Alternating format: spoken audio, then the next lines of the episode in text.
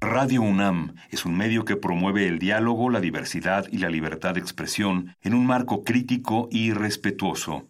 Los comentarios expresados a lo largo de su programación reflejan la opinión de quien los emite, mas no de la radiodifusora.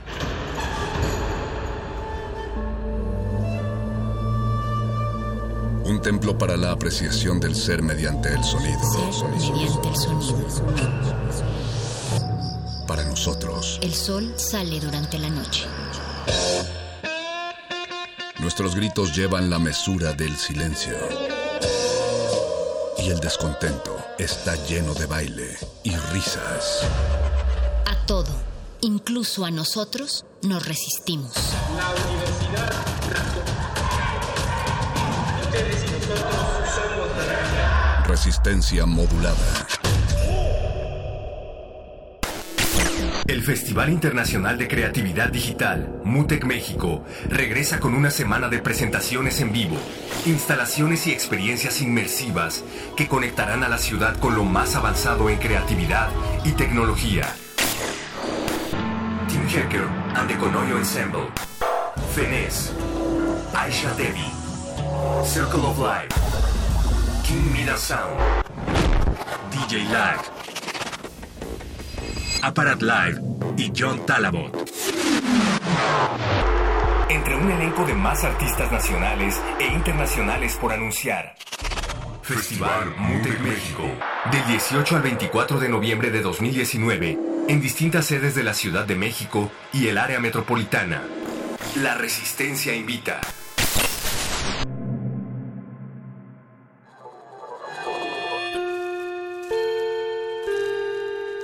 Que hayas tropezado y caído no significa que vayas por el camino equivocado.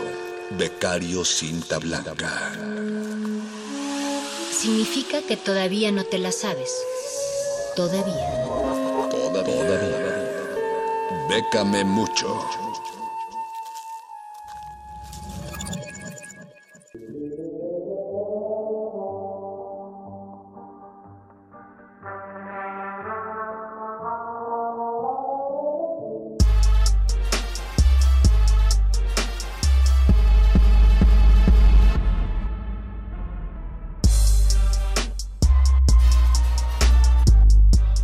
Miércoles 6 de noviembre de 2019 estamos transmitiendo en vivo a través del 96.1 FM desde las instalaciones de Radio UNAM en Adolfo Prieto en la Ciudad de México. Sean bienvenidos, querida Resistencia, respetable auditorio, a una emisión más de Resistencia Modulada.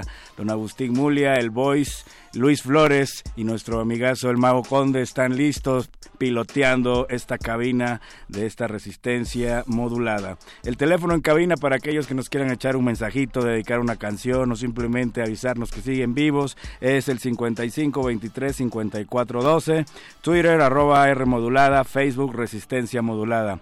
Pero vámonos con la información porque la beca es de quien la trabaja.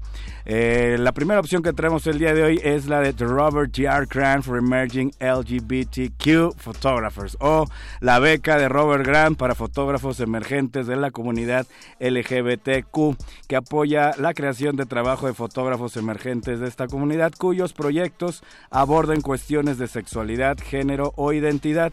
Se pueden solicitar fondos para apoyar tanto trabajos nuevos o trabajos en curso en cualquiera de las etapas que se encuentren.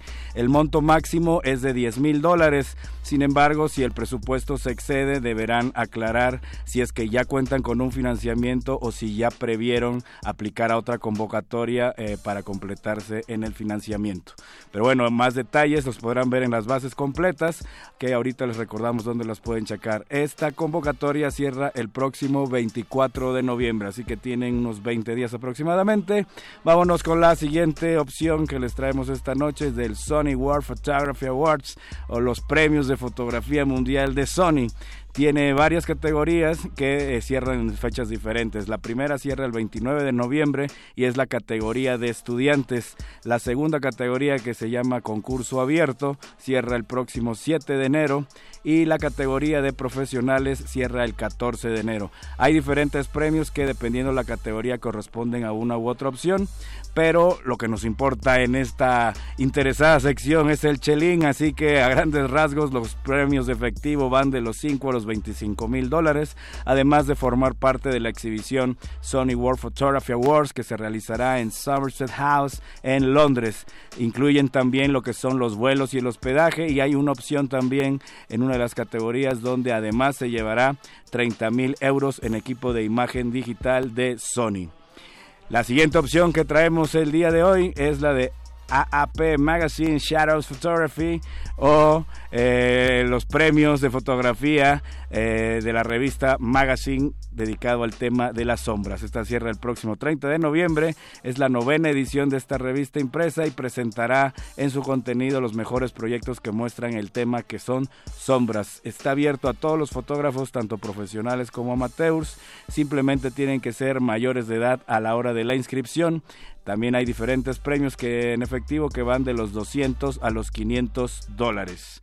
Y la última opción que tenemos para hoy es la del Smithsonian Photo Contest 2019. Cierra el próximo 30 de noviembre también. Está abierto a fotógrafos también mayores de edad y todavía tiene muchas más categorías. Está la del Gran Premio, la elección de los lectores, mundo natural, viajes, gente, la experiencia americana imágenes alteradas y fotografías tomadas con el móvil. Eh, pueden checar en las bases a qué se refiere cada una, pero los premios en efectivo van desde los 500 a los 2.500 dólares. Y para checar esta y otras convocatorias pueden entrar a Facebook Lecharre, Twitter arroba R Facebook Resistencia Modulada con el hashtag de Bécame Mucho. Ahorita al terminar esta sección Chidey se quedan con Muerde Lenguas, Manifiesto, Playlisto y Rey Trueno. Mientras tanto los dejo con Ty Seagal, quien tras su presentación en el Festival Hipnosis del año pasado anunció una tocada secreta totalmente gratuita para los fans en Ciudad de México. El lugar fue una locación en el centro histórico donde había un pequeño escenario y detrás del mismo una rampa para patinetas en la cual se podía apreciar los trucos de varios skaters mientras el concierto sucedía. Sigo dentro del recinto como uno más de la multitud abriendo paso entre la audiencia lista para el slam.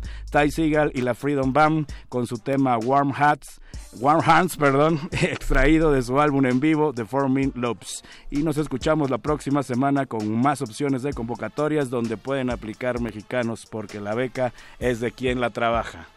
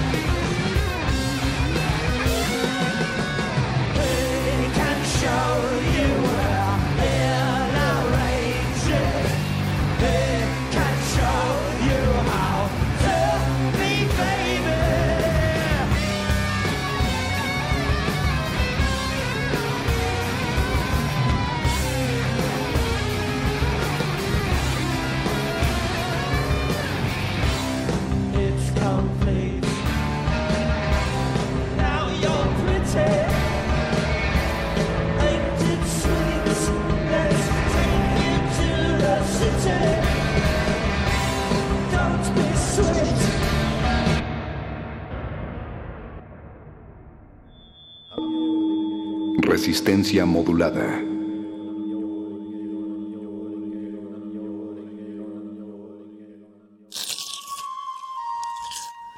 Es momento de alimentar nuestro espíritu con páginas. Las letras son la botana del alma.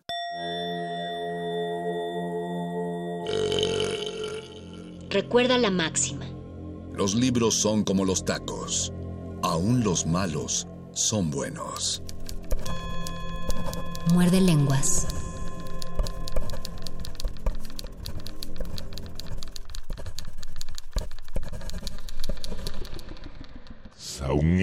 Muerde lenguas. Muerde lenguas.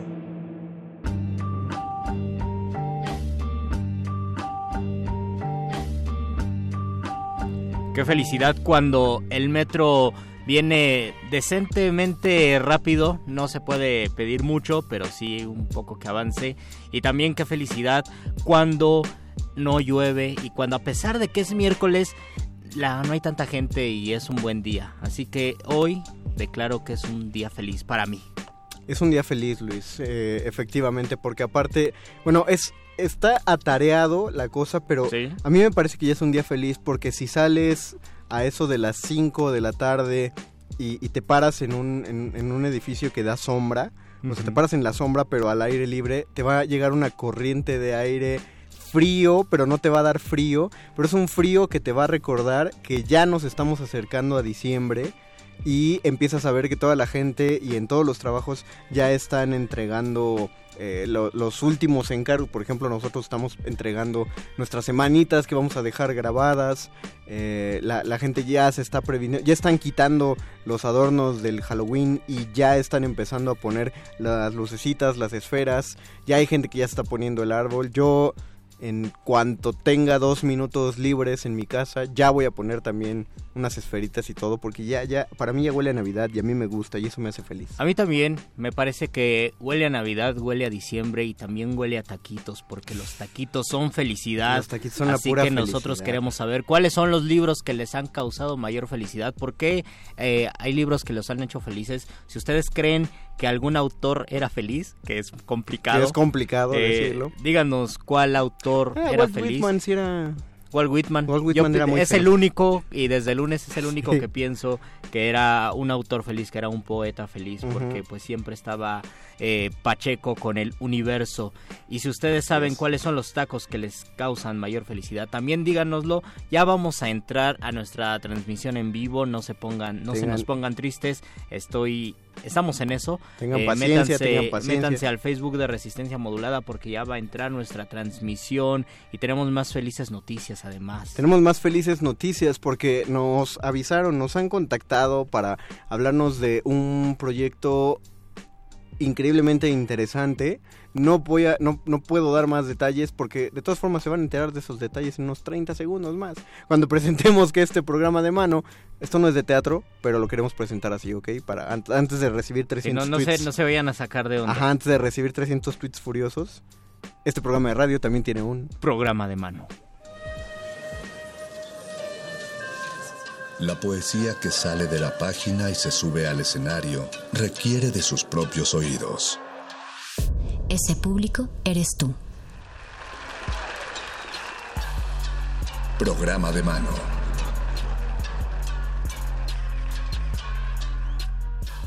Y tenemos una un dueto de voces y también es un es, es una dupla en el modo en el que van a sonar esas voces porque no hay, hay una de las voces que está a través de nuestra línea telefónica está Socorro Venegas ya contactándose con nosotros bienvenida Socorro buenas noches ¿Qué tal? Buenas noches, muchas gracias. qué tal te Bienvenida, habla Socorro. te habla Mario Conde Y Luis es- Flores. es el muchacho es ¿Cómo Luis Flores están?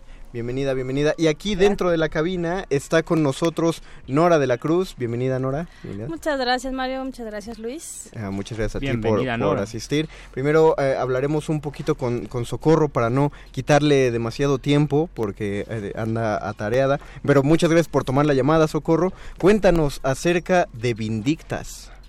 Bueno, primero que me encanta que Nora esté allí porque estoy segura de que ella va a contarles con mucho más detalle eh, sobre su experiencia colaborando con esta colección. Ya platicamos Eh, un poquito, sí. es- Exacto, pues es un rescate que está haciendo la UNAM, la Coordinación de Difusión Cultural de la UNAM. Eh, emprende este proyecto de visibilización de la obra de artistas mexicanas y comenzamos con una colección de novelas invictas.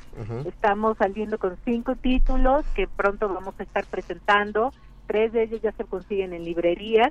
Eh, y, y pues son escritoras eh, fundamentales en nuestra literatura en español, en el mundo en español. Es un proyecto que busca rescatar novelas hispanoamericanas eh, ponerlas de nuevo en las manos de los lectores, porque no hay otra forma como se puede valorar la obra de, un escritor, no hay otra manera de saber el calibre de su trabajo literario si no es leyéndolo directamente.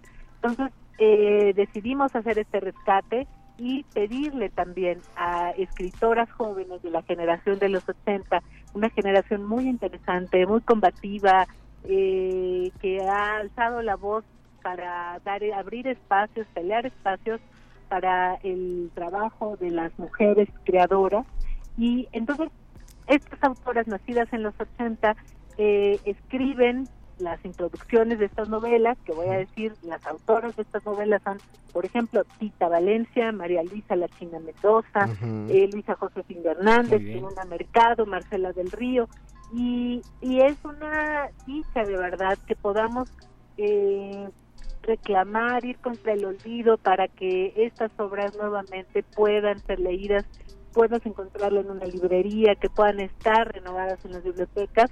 Eh, trabajamos mucho también en el diseño de la colección para que fuera atractivo, para que busque con, eh, con su diseño, los colores, el arte del, de los forros de esta, de esta colección, a cargo de Clarisa Maura, una super diseñadora argentina y, bueno, y ahora también quisiera agradecer y dar los nombres de las escritoras que, que pusieron sus plumas allí al servicio de este de esta colección, de este trabajo de rescate.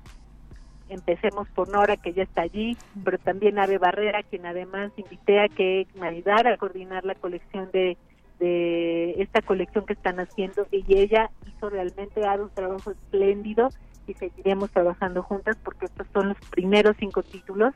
Las otras autoras, eh, además de Nora y de Ave, son Cantina Barrera, Claudina Domingo y Lola Horner. Además le debemos a Lola la iniciativa de, ponerle vindictas a esta colección que busca con, con, con este nombre justamente orientarnos hacia la reivindicación de estas obras más que hacia una venganza, ¿no? Que si acaso tendríamos que, pensar en ir contra el olvido, contra ese polvo acumulado alrededor de estas, de estas maravillosas novelas.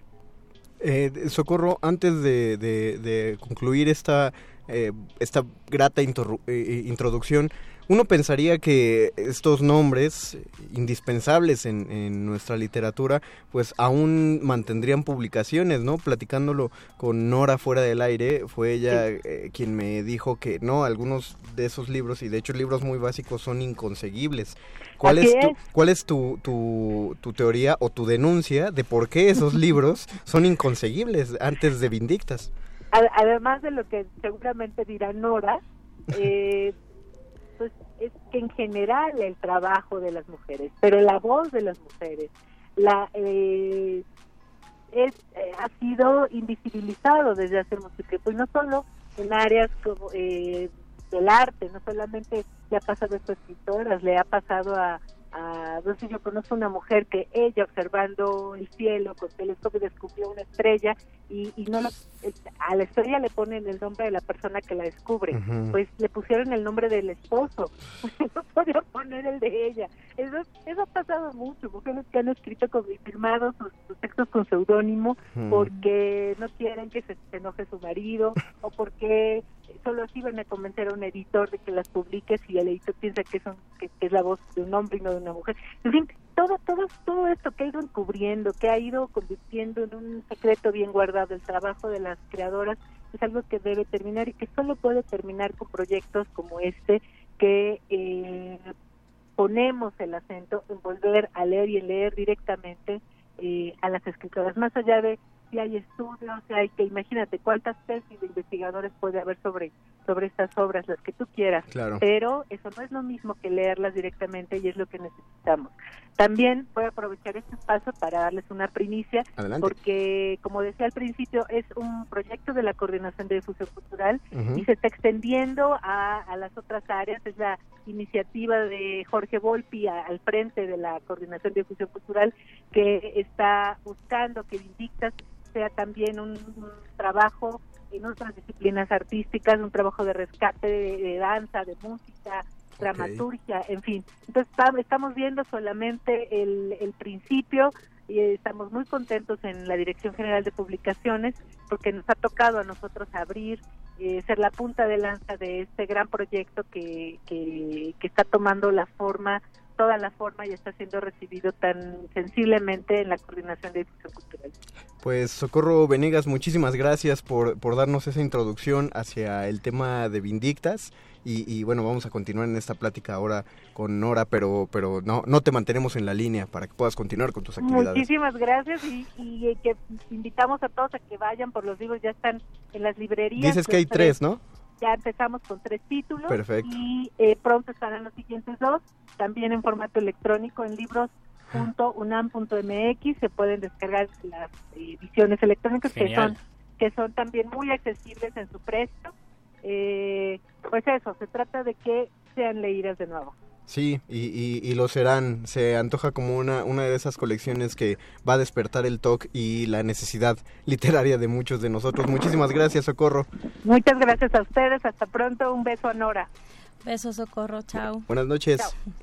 Ahora sí, eh, Nora, vamos a ahondar un poco acerca del, del el proyecto, de cómo se genera, de eh, cómo entraste tú, que es, que es básicamente cómo entraron todas las demás colaboradoras. Sí, fíjate que, bueno, ya te lo había comentado fuera del aire, pero últimamente eh, lo, lo interesante que tienen las redes sociales muchas veces es la capacidad que uno tiene para conectar con gente que piensa como uno, que tiene los mismos intereses, ¿no? Entonces, Ave Barrera, que es eh, una lectora, ¿no? Como todos nosotros, pues cada que termina de leer un libro le hace una foto muy bonita, la publica y escribe, pues, una reseña muy breve, muy personal, ¿no? Y entonces resulta que Ave se encontró, le recomendó, me parece que Verónica Bujero le recomendó este libro de Luisa Josefina Hernández, que es una novela, porque Luisa Josefina había escrito eh, teatro, me parece. Teatro y novelas se Y- dedicó mucho. Y entonces este, esta, esta novela pues era técnicamente inconseguible, Ave pasó mucho trabajo para encontrarla, parece que se la prestaron, la leyó y le pareció deslumbrante, ¿no? Y la reflexión que ella hacía era que, que cómo era posible que un libro que era tan bueno no estuviera al alcance de los lectores, ¿no? Eh, entonces que cómo podía haber este tipo de omisiones y pues que era muy triste y tal, ¿no? Pero entonces lo interesante fue que Socorro vio esta publicación y ella fue la que tuvo pues esta sensibilidad no para darle eco y para decir eh, pues valdría la pena hacer algo para que eh, estos libros que valen muchísimo la pena y que están como que un poco perdidos olvidados se vuelvan a, a recuperar y vuelvan a estar sobre todo o sea que eso es lo más importante que vuelvan a estar al alcance de la gente no Claro. y entonces lo que sucedió fue que ellas dos empezaron a trabajar en esta idea y Ave invitó, o sea, la, la- la perspectiva también es muy interesante de esta colección porque no se trata solamente de una colección o una antología curada por alguien, así por un solo criterio y que elige sus 20 indispensables, ¿no? y los pone, sino que Ave apostó por la pluralidad y entonces ella invitó a escritoras activas eh, actualmente, bueno, que ahora dicen que es de la, todas somos de la generación de los ochentas, Que nacieron en los 80. Sí, sí, sí. A, a que ellas, eh, a que nosotras le dijéramos si pudiéramos recuperar un libro que lleva al menos 20 años sin, sin, Sin ser, ser- reeditado y que realmente nos lo estamos perdiendo, ¿cuál sería? ¿no? Sin importar el periodo o la nacionalidad. Sí, tenía que ser escrito por una mujer eh, en español, eh, sí, sin límite de nacionalidad este, y solamente con esta restricción de tiempo, ¿no? que llevara 20 años sin ser reeditado. Y también el género que fuera, poesía, teatro o... Aquí se, se, pre- se, mm, eh, Se priorizó en- la novela. Ah, ok, en este caso, o sea, los cinco libros que Son son, en la primera tanda son novelas. Está muy bien. Ahora, lo interesante ha sido, como dijo Socorro, es que a partir de, de esta de haber detectado esta necesidad, pues surge la inquietud por empezar a recuperar más trabajos en otros ámbitos, ¿no? Y ya vemos, veremos cómo se expande esta esta idea, ¿no? Así que seguramente habrá una recuperación de, trabajos en otros géneros y tal. Pero por ahora estos cinco primeros son novelas. Ah, muy bien, perfecto. Y háblanos de la que tú eh, estás prologando y que tú propusiste para los dictas. Sí, yo, yo lo tuve clarísimo y me imagino que las, las otras compañeras que, que trabajaron en esto también lo tuvieron clarísimo desde el primer momento. Eh, para mí era indispensable recuperar el estado de memoria de Tununa Mercado porque eh, yo, yo, yo en realidad lo, leía Tununa Mercado porque un profesor de la universidad nos mencionó un cuento de ella que se llamaba Ver, que me parece que está en Canon de Alcoba, que también es un libro un poco difícil de ¿Ella es mexicana?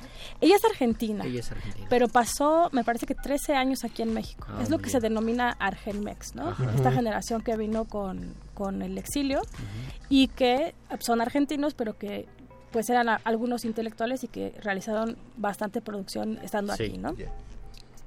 Bueno, entonces Tununa escribió este libro, se publicó, en realidad me parece que en una editorial chiquita y tuvo después una reedición y tal, pero por alguna razón, eh, pues no era conocido en México, ¿no? Y Tununa en general no es conocida en México. En Argentina sí tiene, o sea, es una autora muy respetada y tiene como que mucha más Em, mucha más proyección, digamos, pero a mí me parece por lo menos que, ni siquiera en ese sentido tiene la suficiente eh, proyección, porque verdaderamente me parece que es una obra, en estado de memoria es una historia que escribe la, narradora sobre su experiencia del exilio, pero más que ser como que un conjunto de anécdotas de, de llegué y me pasó esto y luego me regresé, lo que sea, lo que es muy interesante es que todo lo va contando con experiencias muy cotidianas que aparentemente no están engarzadas, pero nosotros lo que tenemos al final es como una suma, una, una experiencia construida por acumulación de todas las implicaciones que puede tener emocionales, este, físicas, eh, en la vida cotidiana de algo como el exilio, ¿no? de, la, de la experiencia del exilio y de la experiencia del regreso. Y eh, sobre todo es como una idea del desarraigo y eh, se llama en estado de memoria porque dice que cuando está bueno cuando cuando está el exiliado fuera todo el tiempo está recordando su lugar de origen no pero que después cuando se llega a repatriar también ya está desubicado, ¿no? O sea, ya no sabe, ya no es la misma persona que era, ya no conecta igual con, con las personas, eh, sus mismos, incluso sus familiares, ¿no? Pueden estar ya, o sea, se perdieron una, una parte importante de su historia. Sí. Y además en estos exilios y en estas movilizaciones hay mucha gente que, que dejamos atrás y muchas personas que mueren, ¿no? Que injustamente, etcétera, etcétera. Y también ella cuenta como en, en muchos detalles de la vida cotidiana, recuerda estas violencias y recuerda estos muertos y ella dice eh, que, justamente el estarlo recordando constantemente y en estos pequeños detalles es lo que le, la, ata a ella al sentido de la realidad. Que porque el día que haga algo eh, que estaba conectado con su pasado y ya no lo recuerde, que entonces ya se habrá dejado ganar por la insignificancia, dice. Es brutal, además es, es casi fenomenología pura, es casi Clarice Lispector, ¿no? Es increíble, es un novelón. ¿Tú lo conociste entonces en tu tiempo de la universidad o llegaste al texto eh, después? ¿Te interesó? y No, no, yo lo conocí en la, o sea, en la universidad. Yo busqué ese cuento ver y encontré el, cuento, que aparte es un cuento que... Eh, muy erótico sobre masturbación femenina. Yo creo que hay, no sé si hay más sobre masturbación femenina en, escrito por una mujer en Latinoamérica. Tú no es una super feminista que desde siempre lo, lo ha sido, muy aguerrida. Eh, y después eso me dio curiosidad y busqué el libro, no lo encontré y entonces la buscaba constantemente en internet cuando el proto internet del año 1900, no, 2004. que, se escuchaba como marcabas. Sí, sí, sí, sí, tal cual, o sea, que conectaba su teléfono y tal, entonces yo de vez en cuando estaba monitoreando a tu nuna, ¿no? Eh, transcribí el cuento en mi blog, una vez lo quise pasar todo completo a Twitter, o sea, me obsesiona verdaderamente. Y eh, encontraba retacitos de vez en cuando en estas páginas, este, ya sabes, de, piratería académica, Script y estas, pero nunca encontraba el libro completo, o sea, como que un pedacito, otro pedacito y así. Y luego estudié en una universidad gringa un par de años y en la biblioteca de esa universidad había un único ejemplar, ¿no? En español. Sí. Ah, qué Lo leí, este, pero imagínate, yo lo, conocí ese libro como en el 2003 y lo leí en el 2016. Wow. O sea, sí era muy difícil de conseguir. Pasaron 13 años de estar pensando en el libro y estar buscándolo y de repente diste con él. Claro, y, y bueno, no sé si ustedes sean así de obsesivos eh, como yo, pero pues cuando tú amas, ¿no? Has querido un libro tanto y lo amas y te encanta y te obsesiona y no lo puedes tener, o sea, porque era el de la biblioteca, entonces yo lo tuve que devolver. Te frustras mucho. Claro, ¿no? Es muy frustrante. Entonces, para mí en realidad la, la ganancia de esta colección es que yo voy a poder tener mi ejemplar de En estado de memoria, que es un libro que he soñado mucho tiempo. Y además prologado por ti. Sí, bueno. Esos ya son caprichos biográficos. Eh, eh, ¿Este libro es de los de estos tres que ya están disponibles? No, el de Turuna todavía no está. Está disponible el que leyó Ave, que es el lugar donde crece la hierba. Está disponible, me parece que la cripta en el... No, no estoy segura. La verdad no sé en qué orden están. Pero tres están disponibles y dos van a salir muy pronto. Sí, ya en breve. O sea, en realidad este, el, el, gran, gran lanzamiento, así su lanzamiento en sociedad, sus 15 años, son en la FIL de Guadalajara, ah, que es como el 2 de, de diciembre. Y perdón, ¿quién, ¿quién los edita? Los cinco libros. La UNAM. La UNAM. Sí. libros eh, Esto, esto implica que si eres estudiante te dan un... Sí, o sea, está increíble. Además, el precio promedio de los libros es como de... va entre los 90 y los... Yo creo que el, más caro debe estar en 220 y tantos. Que si tú vas con tu credencial, es, es, momento de... tu descuento y es momento de aplicar el, el azul y oro. De tramitar la, credencial de, exalumnos, los que no la tienen. Yo, tengo la mía, no me falta. este... Y, pero, y aparte también pueden donar a Fundación UNAM porque Fundación UNAM también les da descuentos en libros. Ah, yo no sabía eso, yo soy de Fundación UNAM. Y en los restaurantes de los buitos, no sé por qué. Y, y además si, si eres estudiante, pues eh, Ciudad Universitaria está llena de librerías, te pasas a la librería y te compras uno de los libros y te vas echando por lo menos uno al mes tal vez o uno cada dos meses y nos cuentan qué les pareció. Sí, se me, se me antoja esa colección. Eh, dice esa parte que te llama la atención, la, la edición, cómo está cuidado. Sí, el, el, diseño editorial, eh, o sea, todo me parece que, todo lo que yo he ido viendo me parecen grandes aciertos. Visualmente es muy contemporáneo, me pareció muy interesante, además muy inteligente de parte de, de Ave y de Socorro. Eh, que estos prólogos que hacen, bueno, que hacemos las escritoras de, de la actualidad, que de cierta forma eh, son una buena idea para conectar a los lectores de hoy con los, los textos que estamos leyendo y cómo dialogan esos textos y esas preocupaciones con estos libros, ¿no? Que además todos son eh, como que muy extremos, ¿no? O sea, esta idea que era medio decimonónica, de que todo lo femenino y todo lo... Sí, el pensamiento femenino era tierno, doméstico, rosita, este, etcétera. Esta colección sí la tira por tierra porque va de lo, lo político, este, el, el terror psicológico, este, sí, está está súper buena. Y las otras escritoras que prologan los otros cuatro libros, también me imagino que tienen una relación entrañable con el libro que les tocó prologar. Sí, sí, pues sí, me, imagino que además eh, su historia sea parecida a la mía, ¿no? Sí, eh, Bueno, en el caso de Ave fue un hallazgo muy reciente, ¿no? Pero sí creo, bueno, para los que amamos los libros y coleccionamos libros, siempre es una eh, grata experiencia esto de encontrar el libro que, buscaste durante mucho tiempo, el libro raro, no sé qué, ¿no? Sí, un, tesoro, pues. Sí, sí, sí, entonces seguramente ese es el caso, ¿no? Bueno, pues eh, ya, ya tienen ahí la anotación. Eh, ¿Cómo se llama esta librería? Siempre se me olvida el nombre. Justo la que está en el Centro Cultural Universitario bueno, ¿qué es la de... Eh, ¿Qué es el libro Sunam? Pero bueno, si están, si están en Ciudad Universitaria se pueden lanzar a la del Centro Cultural Universitario, incluso se pueden lanzar al... Si no vayan a la Mascarones. A la Mascarones, se pueden lanzar a la que está... La que está en entrada de la universidad. En, la, Roma hay una. En el centro hay otra, la de minería. Y si se dan un rol por la FIL de Guadalajara, pues también aprovechen. O díganles a las personas que vienen en Guadalajara que aprovechen y compren esa Y nos, nos mandan ahí uno, unos este, nos bonches. saluditos. Saluditos y unos bonches. Nora, pues eh, te invitamos de una vez a que cuando, cuando empiece a, este a salir la- dema- los demás libros de la colección los libros, sí. y a circular los libros, pues eh, que, que vuelvas, digo, que también venga alguna de las otras eh, colaboradoras que van a estar ahí prologando y eligiendo, eh, haciendo la curaduría de esos libros, pero pues que regreses, deberíamos hacer también una sección de, de narrativa. Eh, Sí. Y que regresaras y nos, y nos De, recomendaras de ahí un mujeres par de libros. aguerridas. Ándale. Una sección de mujeres, de mujeres contestonas. Pues eso, eso eh, podría sumarse también con lo de tejiendo redes, ya vamos, vamos, vamos Vamos a tejer una red. Vamos, a, vamos aumentando este programa. Pues la invitación queda hecha de una ah, vez, pues Nora. muchas gracias, yo feliz. Pues ahora eh, con esto eh, concluimos este- esta entrevista. Muchas gracias, Nora Muchas gracias, de la Nora. Cruz. Gracias, Mario. Gracias, Eh, Luis. Y también hay que, tienes que darte una vuelta porque aquí al menos, digo, yo sé que lo presentaste ya varias veces, pero aquí no has venido a hablar de...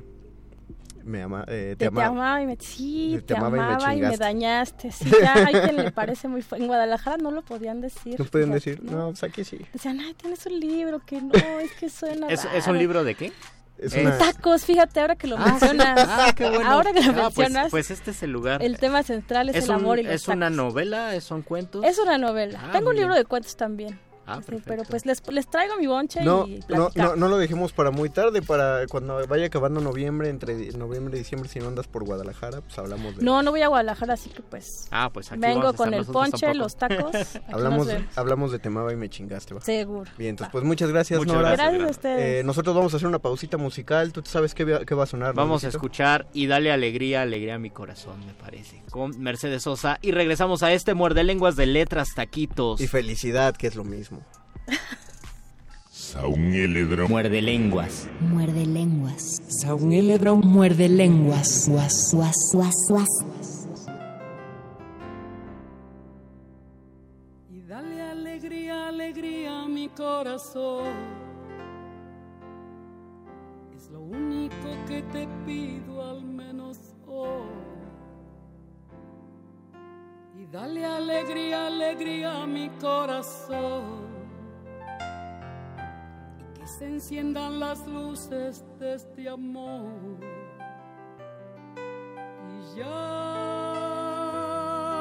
verás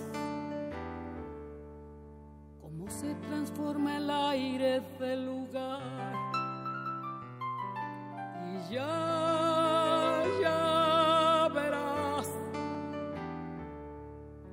que no necesitaremos nada más.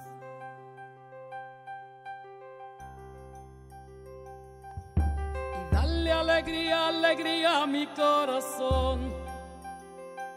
Que ayer no tuve un buen día, por favor.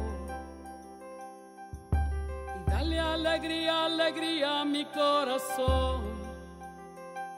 Que si me das alegría, estoy mejor. Y ya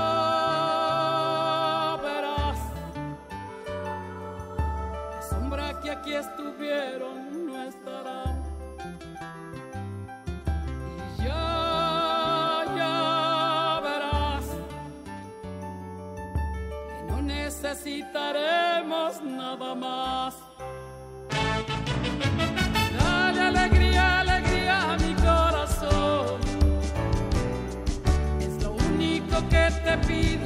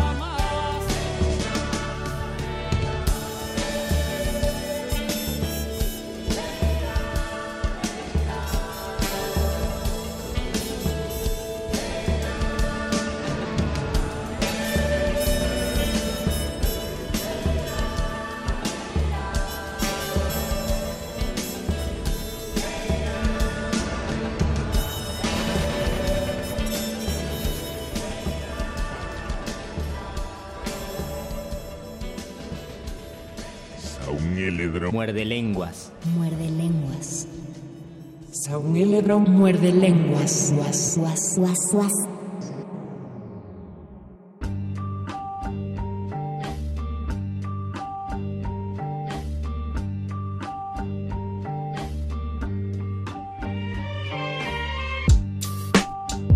Ya regresamos a su programa de felicidad, transmitiendo directamente desde Felicidonia. Desde Radio Felicidad. Ah, desde Radio, desde Radio UNAM Felicidad. Radio Felicidad, qué chida es esa estación. Pero eh, ahora Cuando eres es- feliz, ¿no? Ahora, no, ahora ya es más como radio melancolía, porque lo oyes y más que feliz te pone melancólico, porque es la, pues es, es una estación que ya lleva, ya lleva un ratote. Si, tienes, si no tienes problemas con tu pasado y tienes Ajá, buenos exacto. recuerdos, te produce felicidad. Sí. Eh, esa melancolía es una melancolía positiva. Casi siempre no, porque estamos acostumbrados y en eso de eso vamos a hablar los últimos 15 minutos. Estamos acostumbrados o quizás estamos programados para ser tristes o para sentirnos mal. Entonces se vuelve algo muy complejo buscar la Pues- felicidad o pensar la felicidad o cuestionarnos qué es la felicidad. No sé qué tanto porcentaje de humanos se cuestionen qué es la felicidad. Eh, algunos escritores tampoco desconozco cuántos escritores se han cuestionado sobre la felicidad, pero hay muchos que se han cuestionado acerca de ello y han sabido que no fueron felices y que tuvieron una vida muy desagradable y que a pesar de eso pues tuvieron que seguir viviéndola. Y uno de ellos es Jorge Luis Borges en un, soneto maravilloso que dice he cometido el peor de los pecados que puede cometer un hombre, no he sido feliz se confiesa y sabe que lo importante de haber venido al mundo era ser feliz y no, no entendió cómo, ¿no? Los libros no le sirvieron para eso. Porque eh, creo que tienes, eh, regreso a ese punto que dijiste de que tendemos a ver lo negativo, porque estábamos escuchando una canción bastante alegre en la pausa musical y Mónica Sorrosa aquí afuera esperando su turno para entrar a manifiesto. Todo lo contrario, se puso triste, supongo yo que recordando a la maestra Mercedes Sosa, que no se encuentra entre nosotros, ah mira, si le atiné o no sé. es que hace por 10 qué. años se nos ¿O fue por al qué eres cielo. una persona triste? Tú eres una persona muy alegre. Entonces dice que no. No, sí lo es. Tenemos que hacer votaciones, manden, ya regresamos a una última transmisión en vivo. Perdonen Eh, por los perdonen, pero se nos fue errores técnicos. Se nos fue aquí la señal, no sabemos por qué, no la computadora no nos quería ver felices, pero pues ni modo, nos va a ver felices. Además vengo de amarillo, amarillo felicidad. Eh, manden, me entristece si ustedes son tristes, mándenme en jajese si ustedes son felices, mándenme en corazonas si son entre tristes y felices, si ustedes piensan que la felicidad en realidad son eventos eh, pausados, no sé cómo decirlo, son eventos esporádicos que el temperamento humano o por lo menos el temperamento del mexicano es mayoritariamente triste o callado, cabizbajo, cejijunto y de repente hay lapsos donde tenemos mucha felicidad y donde somos eufóricamente felices. ¿Ustedes qué piensan de eso? Y además de Walt Whitman, ya habíamos mencionado a Walt Whitman, ¿qué otro escritor piensan que es feliz? Yo tengo una escritora que me parece que sí era feliz o por lo menos a mí me causa felicidad a pesar de que tiene a veces temas escabrosos, una poeta Wisława Szymborska que seguramente ustedes la han leído que ganó el Premio Nobel de Literatura en en el año 2099, no me acuerdo, una gran poeta eh, polaca que afortunadamente se consigue porque es complicadísimo, no sé a quién se le ocurre eh, aprender polaco, pero se consigue una maravillosa antología en el Fondo de Cultura Económica que se llama Antología No Completa. ¿Tú no, ¿Tú no quieres aprender polaco? Eh, no, no, este, si, si aprendo una lengua de esa región, no sé si fuera el, no sé, aprendería ruso tal vez. ¿No aprenderías la lengua polaco? La lengua polaco, la lengua polaca. Digo yo. No. Ok. No. Sí, sí se dice polaco. Sí. ¿O No, me- no, ¿Es no. una esta- pregunta estaba- capciosa? No, estabas bien. Ah, estabas bien. ah, ah, bueno, entonces consigan la antología de poesía no completa porque es uno de esos libros que al leerlos se nota que era una persona que escribía desde la felicidad o desde una, una especie de satisfacción vital. Y esto es muy importante porque casi siempre cuando llegamos, cuando nos acercamos sobre todo a la poesía, en algunos cuentos también se percibe eso, pero cuando nos acercamos a la poesía encontramos siempre un hablante lírico, a un poeta que es melancólico, que está triste, que está escribiendo porque le duele algo y de repente nos pasa como en 100 años de soledad que no querían ir los de Malcondo al cine porque había puras desgracias y ellos ya tenían muchas desgracias, así nos pasa, ¿no? Nosotros tenemos ya una carga tal vez de depresión, y mirar a poetas depresivos a lo mejor no nos va a ayudar, o a lo mejor nos va a ayudar a comprender ciertas cosas, pero de repente queremos saber cuáles son los escritores que escribieron de la sobre la felicidad, desde la felicidad, y uno de ellos fue Wisława Szymborska, el otro fue, por supuesto, Walt Whitman. De todas formas lo buscaríamos, es como cuando eh, te levantas una mañana y no sabes si estás bien, si estás mal, entonces decides poner tu playlist musical y pones las canciones más tristes. Tu humor apenas está bajando, pero tú decides llevarlo hasta el fondo y, lo eliges. Porque hay algo de placer. debe haber alguna sensación placentera en el hecho de, entristecerse. hay gente que quizá así encuentre la felicidad. Eh, y eso, eso también podría demostrar por qué nos atraen principalmente ese tipo de, de historias. Las de final feliz puede que nos concilien, eh, los libros de final feliz puede que nos hagan sentir conciliados con la historia, pero hay muy pocos, y no se me ocurre uno en este momento, libros que sean memorables, que tienen un final sí, libros que sean memorables, no, tampoco recuerdo. O sea, no podemos recordar uno de la literatura clásica que acabe, o sea, por algo la tragedia se volvió eh, como el género más alto de todos. La misma comedia no tiene un final feliz. Ni siquiera el Quijote tiene un final feliz. No, los que tienen finales felices son los melodramas y aún así te hacen sufrir muchísimo a lo largo del melodrama justamente para que disfrutes el final feliz y a veces te deja con cierto sabor amargosito. El melodrama más famoso de la actualidad es una película que es Titanic y, y tiene un final entre comillas feliz eh, porque pues la mujer sigue viva y sigue con el recuerdo de su enamorado. Pero también tiene un final que nos despierta mucho coraje porque en esa, en esa tabla cabían dos y ya se comprobó científicamente por las personas del internet, que no tiene nada de científico, pero ya se comprobó por el internet. No, y aparte que tiró la, la gema esa valiosísima al mar. ¿No? Pero eh, si revisamos cualquier obra de teatro escrita desde el punto de vista del melodrama, están hechas para, para sufrir. Melodrama es el papá de la telenovela. Eh, uno lo sufre muchísimo hasta que llega la boda. Al final, no todo precisamente. Y en las telenovelas uno sufre muchísimo y al final se pone feliz. Porque ya acabó. Tal, porque ya acabó. Tal vez también ahora en nuestra vida millennial tendríamos que preguntarnos cuáles son las eh, series de, que vemos que tienen finales felices. De hecho, si te das cuenta, si te das cuenta, por eso las películas de acción ahora ya siguen una fórmula de que sí, claro, el héroe eh, va a ganar, ¿no? Muchas veces el héroe, eh, en el 99% de los casos sobrevive. Hay unos en los que no. Eh, pero te hace sentir bien que haya entregado su vida en aras de conseguir su misión, ¿no? Pero en los en donde el héroe gana siempre se tiene que morir o su mentor o el, el, personaje que era su mejor amigo. Tony Stark. O Tony, bueno, ahí él sí era como el principal, ¿no? Pero y aparte ya lo veíamos venir, esto estuvo gacho, pero eh, eso, o sea, aunque haya un final feliz, sí te tienen que castigar un poquito antes del final Por eso tal vez nos causa tanta inconformidad cuando en el final del Joker, en el final del Bromas, porque dices, ¿es, ¿fue un final feliz o fue un final triste? Fue un final, y ya.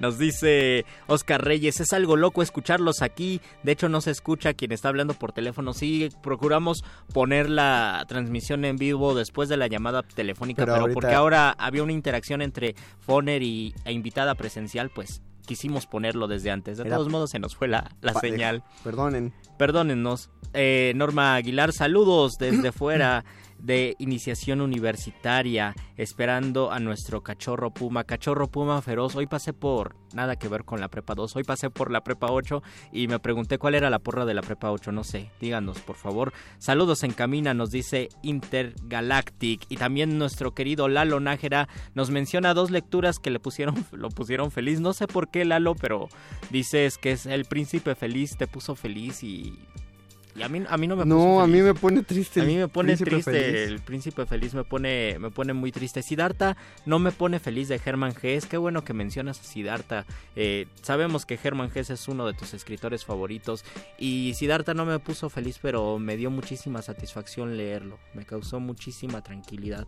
Y yo tiene por lo menos unas dos meses que no menciono uno de mis narradores favoritos, Rubén Fonseca hay un libro que publica Cal Arena que se llama Grandes Emociones y Pensamientos Imperfectos, que tiene un final, aunque no lo crean, muy parecido al de Titanic, porque, y se los voy a spoiler, no importa eso, porque en Titanic tiran una joya, ¿no? Tiran, ¿qué? Un diamante. Un diamante. Eh, que vale muchísimo dinero, y en Grandes Emociones y Pensamientos Imperfectos se roban unos diamantes y al final los combinan con diamantes falsos y los el, el protagonista no le importan los diamantes y los, eh, los echa a un costal de diamantes falsos para el carnaval. Pero es uno de los textos que me causaron felicidad, que creo que tiene un final feliz y sobre todo que es muy emocionante leer. En realidad de, todo Rubén Fonseca es un escritor que me causa muchísima felicidad leerlo. Es muy grato, sí. ¿Qué, ¿Qué dramaturgo podría ser un ah, dramaturgo feliz. todos los dramaturgos son tristes. No, la, de hecho de los mejores son muy tristes. Yo la primera vez que leí a Arthur Miller fue en La muerte de un viajante y, es una, una, obra que siempre recomiendo a cualquiera que quiera empezar a... Si alguien quiere empezar a leer teatro y no ha leído nada en su vida, yo le recomiendo tres, eh, tres autores en general, tres textos. El primero es Emilio Carballido y ahí cualquier obra que quieran de Emilio Carballido en un acto, porque tiene un libro que se llama ah, claro. 51 51 obras en un acto, o 52 obras en un acto se llama el libro, eh, porque eran obras pues que escribía para sus alumnos de la facultad. y se leen muy rápido. Además. Se leen muy rápido, claro, son obritas de 5 o 6 páginas. Esas me ponen muy feliz, por ejemplo, porque aparte es, son muy básicos en técnica, o sea, los escribe con una técnica muy sencilla, muy naturalistas, hay, hay de todos los géneros, y, a mí me pone feliz volver a leer esos textos porque me recuerdan pues... y además Emilio Carballido sí tiene algunos textos con buenos finales felices yo creo. Tiene muchos textos con buenos finales felices. Rosa de dos aromas es la mejor, eh, el mejor final feliz que uno puede ver. Eh, el espejo es una farsa eh, que tiene dos partes, el espejo y el espejo 2, y tiene un final feliz, depende de cómo lo mires. Son unas que le recomiendo. Y tiene una pastorela, oh, una pastorela muy, pastorela chilanga, porque no hay pastores, es una obra de Navidad y trata de un Tampoco hay tacos al pastor. No, pero trata de un Santa Claus eh, todo feo, o sea, está bien feo su traje. Eh, que lo corre un Santa Claus bien hechecito de un que está que viene de parte de un centro comercial y se pelean ahí en la calle y el Santa, Claus, fifi ajá un Santa Claus fifi y el Santa Claus feito pues le menta la madre al otro y está está muy divertido y simpático. Es final feliz de Navidad. El segundo es Arthur Miller, que tiene eh, la obra de la muerte de un viajante. Eh, es destructiva por donde la vean, o sea, esa no es feliz. Una obra feliz de Arthur Miller yo diría... Panorama desde el puente. No tiene en sí textos, textos felices, textos de final feliz, pero Panorama desde el puente es muy eh, eh, uno entiende cómo son los actos de, de, causa y consecuencia tan, tan bellamente que por eso está padre leer. Y aparte la edición de Tusquets está bien bonita. Y el otro es Esperando Godot, Samuel ah. Beckett que no sabe si es, si es feliz o triste el final. Es un final y ya. Es un final y ya. Y con eso nosotros tenemos que irnos despidiendo, Luisito Flores. Nos despedimos con el comentario de Rodolfo Salinas. Dice, un buen taco de buche con cuero y con una coca bien fría es la pura felicidad. En sábado en la mañana. de carnitas son maravillosamente el producto. Eh, más bien el causante de la felicidad. Luis y yo habíamos acordado el, lunes pasado que esos son los mejores tacos. Eh, tendríamos que ver cuáles tacos vegetarianos para los, los que no coman carne, pero para los que comen carne, los tacos de carnita son los mejores tacos. Muchas gracias, don Agustín Muli, en la operación técnica. gracias a Oscar El Voice en la producción. Gracias, Alba Martínez, en la continuidad.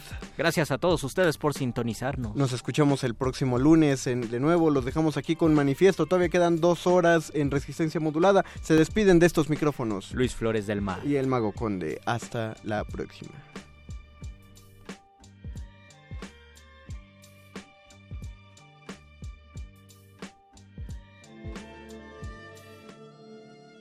Última enseñanza del día.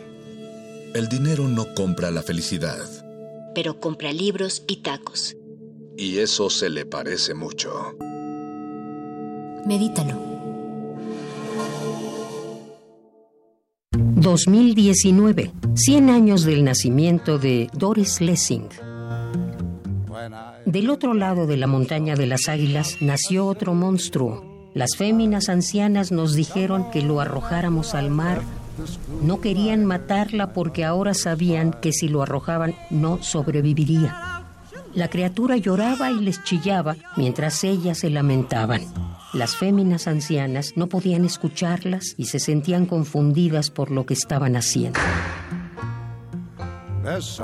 La grieta, fragmento, editorial Lumen, México 2007. Doris Lessing era una mujer, bueno, es una, una de las escritoras más prolíficas y más interesantes que ha dado Inglaterra. es uno de los últimos premios Nobel mujer. Hernán Lara Zavala, escritor. Doris Lessing, 96.1 FM. Radio UNAM, Experiencia Sonora. El telón acústico vuelve a levantarse en el tablado del cuadrante radiofónico para que las voces histriónicas repitan las mejores historias de un escenario invisible. Radio UNAM te invita a reescuchar los mejores radioteatros de su fonoteca en el programa Aventuras Soníricas. Dirigidas por Eduardo Ruiz Aviñón. Con textos de Elena Garro, Carlos Olmos, Vicente Quirarte, Roberto Coria, Frederick Durrenmatt, Edgar Allan Poe, Mary Shelley, William Polidori, H.P. Lovecraft, Bram Stoker, Samuel Beckett, Jack London, Herman Melville, entre otros. Todos los sábados a las 20 horas por el 96.1 de FM, Radio UNAM, Experiencia Sonora. Escucha mi silencio. Escucha mi mirada. Escucha mi habitación. Escucha mis manos. Escucha mis horarios. Escucha todo lo que no te dicen con palabras. Si ves que algo ha cambiado, siéntate con ellos. Dialoga y demuéstrales que estás ahí para ayudarlos. Construyamos juntos un país de paz y sin adicciones. Juntos por la paz, Estrategia Nacional para la Prevención de las Adicciones. Gobierno de México.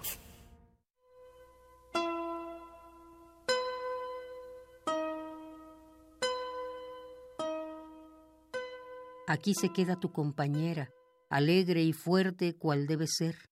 Espero pronto ya tu regreso para ayudarte, amarte siempre en son de paz. Frida Kahlo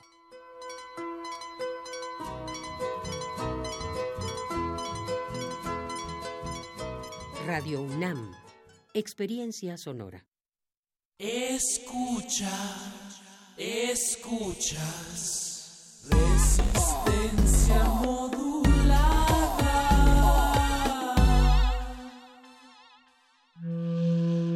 Un individuo puede resistir casi tanto como un colectivo, pero el colectivo no resiste sin los individuos.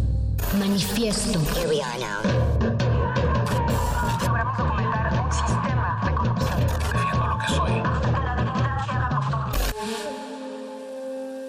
No hay sonidos distintos, solo separados.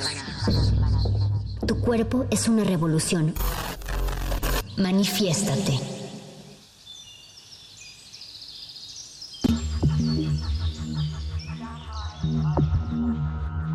Estamos juntas y que vamos a seguir protestando juntas. Estamos juntas y que vamos a seguir protestando juntas. Estamos juntas y que vamos a seguir protestando juntas. Estamos juntas y que vamos a seguir protestando juntas.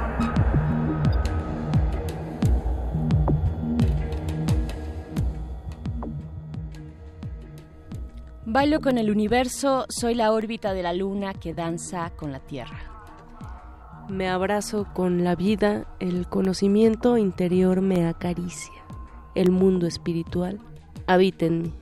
Me conecto con la naturaleza, cada mes me purifico, cada mes me renuevo y sonrío con la luna. Porque bailo con la tierra, me conecto con el universo, retoño entre las raíces de la tierra. Bailo con las energías y cada mes vuelvo a nacer. Y cada mes me acepto con amor. Cada mes la luna baila al compás de mis días.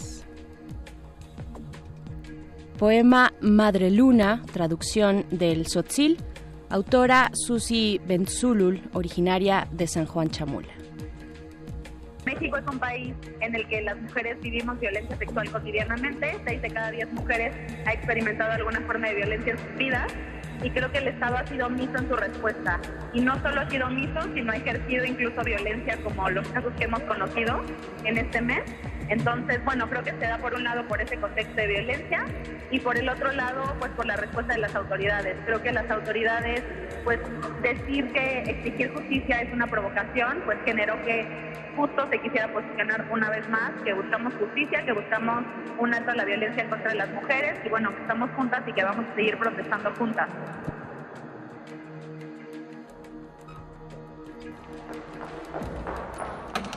Manifieste.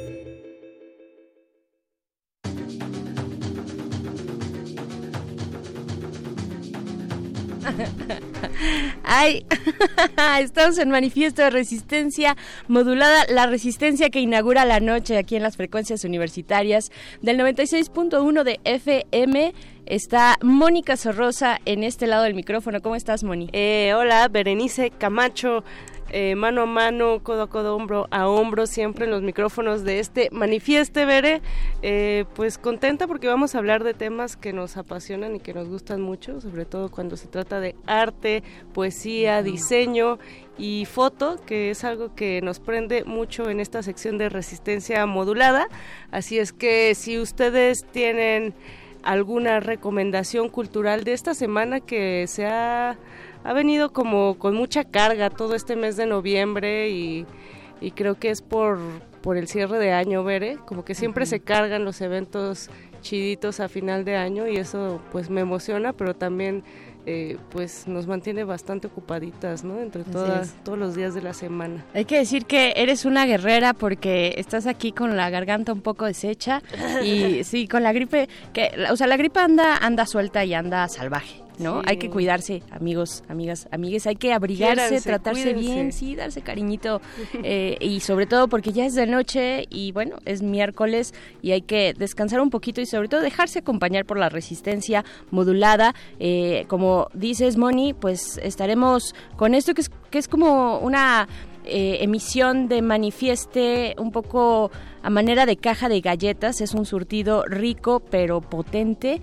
Vamos a estar conversando en unos momentos más con las morras de Feminasti, una organización feminista que ahí va, ahí va, ahí la lleva muy bien, poco a poco, haciendo cosas muy interesantes y nos van a decir precisamente de qué se trata tanto su colectiva como todos los eventos, que son bastantes. Pueden, pueden ir acercándose a sus redes sociales, arroba nastifeminasti, eh, y pues ver de qué se trata ese eh, pues jale que tienen estas chicas, que, está bastante padre, ¿no? Así es, y también vamos a estar conversando con Ilse Rodarte, que ya lo teníamos pendiente desde hace varias semanitas, Bere, porque nos va a hablar de Foto México y exposición de mujeres fotógrafas que hablan de distintos temas y que también se encuentran en sedes diversas. Me parece bien interesante cómo ya lo hablaban nuestros amigos de Mordelenguas, ¿no? al inicio de esta resistencia modulada, cómo muchas veces el trabajo de mujeres ha sido opacado Incluso ellos comentaban, ¿no? Como en el siglo XIX aún algunas tenían que ponerse un seudónimo o firmar con el nombre del esposo para que su trabajo fuera reconocido. Hoy, en, en pleno siglo XXI, eh, pues las cosas han cambiado, pero también todavía hay varios tintes de discriminación. Y si no fuera por estas colectivas que están surgiendo, que están brotando cada vez de las eh, pues de todos los poros. Hasta debajo de las piedras. Sí, hasta debajo de las piedras, pues no se daría difusión al trabajo de muchísimas chavas que están con todo el Girl Power y que pues también hay que apoyar, para eso está manifiesto. Así es, para eso está, para dar eh, pues voz, para ser una especie de megáfono de todas estas propuestas que son eh, igualmente guerreras, que son interesantes, propositivas, creativas y demás. Pues bueno, también es momento de presentar a quienes comandan esta nave nocturna de la resistencia. Está el señor Agustín Mulia en la consola, en la operación de la consola, como siempre todas las noches. Don Agus, gracias. Está por aquí también el voice, Oscar Sánchez en la producción.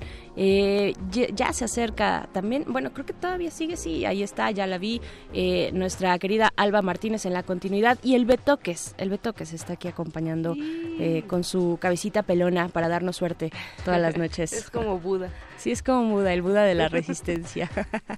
Le mandamos saludos a Pablo Extinto que ya nos está escribiendo en Twitter, dice, saliendo de la testamentación patermaterna y hoy surtido rico pero potente con Mónica Soros y Berenice Camacho. Ah, caray, pues mucha suerte con, suerte con eso, Pablo. Tema tan escabroso. Sí, mucha suerte, un abrazo. Abrígate, Pablo, ya ves que, hijo, está la gripa muy, muy dura.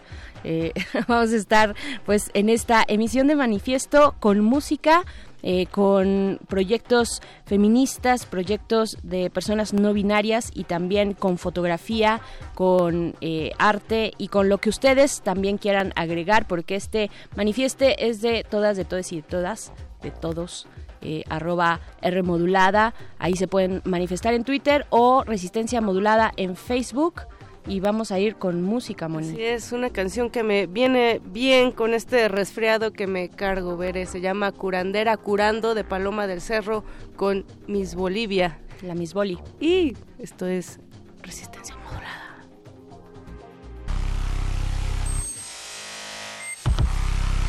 Manifiesto.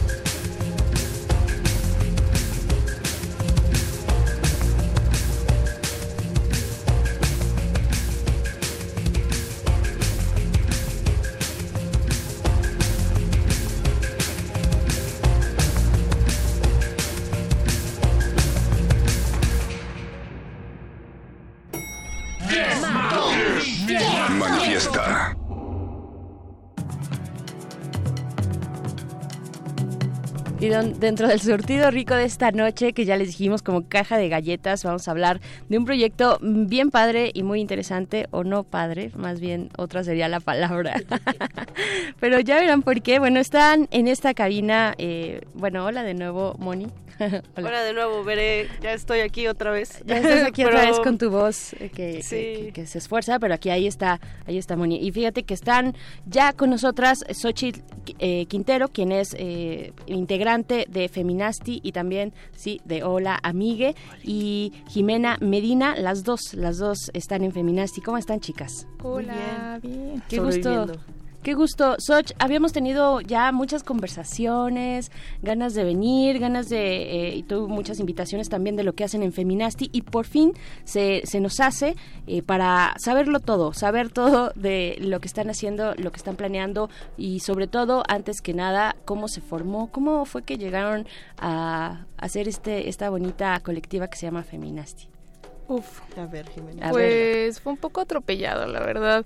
A veces cuando la gente nos dice como que parece una cosa muy grande, muy organizada y que hacemos un montón de cosas. Y sí, que sí. Que sí es, pero pues todo surgió un poco porque pues todas buscábamos un espacio donde hacer cosas, donde exhibir nuestra obra, donde acercarnos con otras personas que tuvieran intereses afines. Y fue eso, como era como yo soy amiga de tal, yo soy amiga de tal, pues vamos a reunirnos y se hizo una expo un poco atropellada eh, hace como año y medio en, Pandeo. Mm. Y ese fue el inicio del primer Feminasti, que en ese momento pues solo era el nombre de la expo. Pero pues posteriormente ya seguimos juntándonos. Sí. me encanta, a mí me encanta el nombre, ¿no? Porque es como uh, este concepto de eh, feminazi, ¿no? Que empezó a rondar en las redes, que era de repente bastante agresivo, apropiárselo y hacerlo como lo que es, ¿no? Un chiste y a partir de ahí tomar fuerza y hacer una colectividad. Y Nasty, Nasty Woman también. Ajá, eso es lo que iba a decir de Trump. Es muy chistoso porque pues tal vez no es nuestro contexto más cercano, como esta onda de que Trump en algún momento le dijo a Hillary Clinton, you're a nasty woman, ¿no? Y ya de ahí pues como que la ola de feminismo estadounidense eh, lo reivindicó como feminasti y en realidad pues no, no nos importa Trump pero pues sí también ya usamos ese nombre no como Sí, se quedó, ¿no? Pues sí. Se quedó como en distintos lugares. Y entonces empieza como edición de un festival y va evolucionando como eh, Pikachu. Sí, va, evolucionando. Vamos en Raichu. Ajá, exacto. Y, y, bueno, sí, parece que están muy movidas y en muchas cosas. Está Feminasti ahora como ya una, digamos, una colectiva que tiene no solamente eh, anualmente, ¿no? Estas, eh, pues, no sé, presentaciones y demás, sino que además eh, se involucran con un montón de gente alrededor, ¿no? Muchas chicas, muchas colectivas y demás. ¿Cómo, cómo ha sido esto? Pues ha sido algo muy bonito, es de lo que más me puedo llevar de Feminasti. Me encanta estar en Feminasti por eso, por conocer gente y gente que por la cual me siento apoyada también como en ese círculo con la que puedo compartir y hacer cosas. Y pues eso, creo que es lo más bonito que sucede a, través de Feminasti, crear lazos con otras personas. Creo que es uno de los objetivos que tenemos siempre, o sea, poder hacer redes y también estar en redes para seguir generando eh, cosas. Y también por ejemplo gracias a eso pues tenemos invitaciones a veces que ni siquiera nos esperamos como de oh eh, ahorita les vamos a decir como cuáles como resistencia modulada. Como resistencia modulada por ejemplo. Pero por ejemplo de haber hecho bueno o sea yo no estuve por ejemplo en la producción de esa del primer festival y pues yo ni siquiera conocí a Jimena. Hola Jimena. Hola pero ya después de eso, pues como el brinco que dio, como que ha dado, ya sabes, como de a la sala de arte público Siqueiros y luego a Guadalajara y luego un lugar tan gigante como es La Nana, que no, no sé si, si fueron, si no, no, no nos vamos a sentir.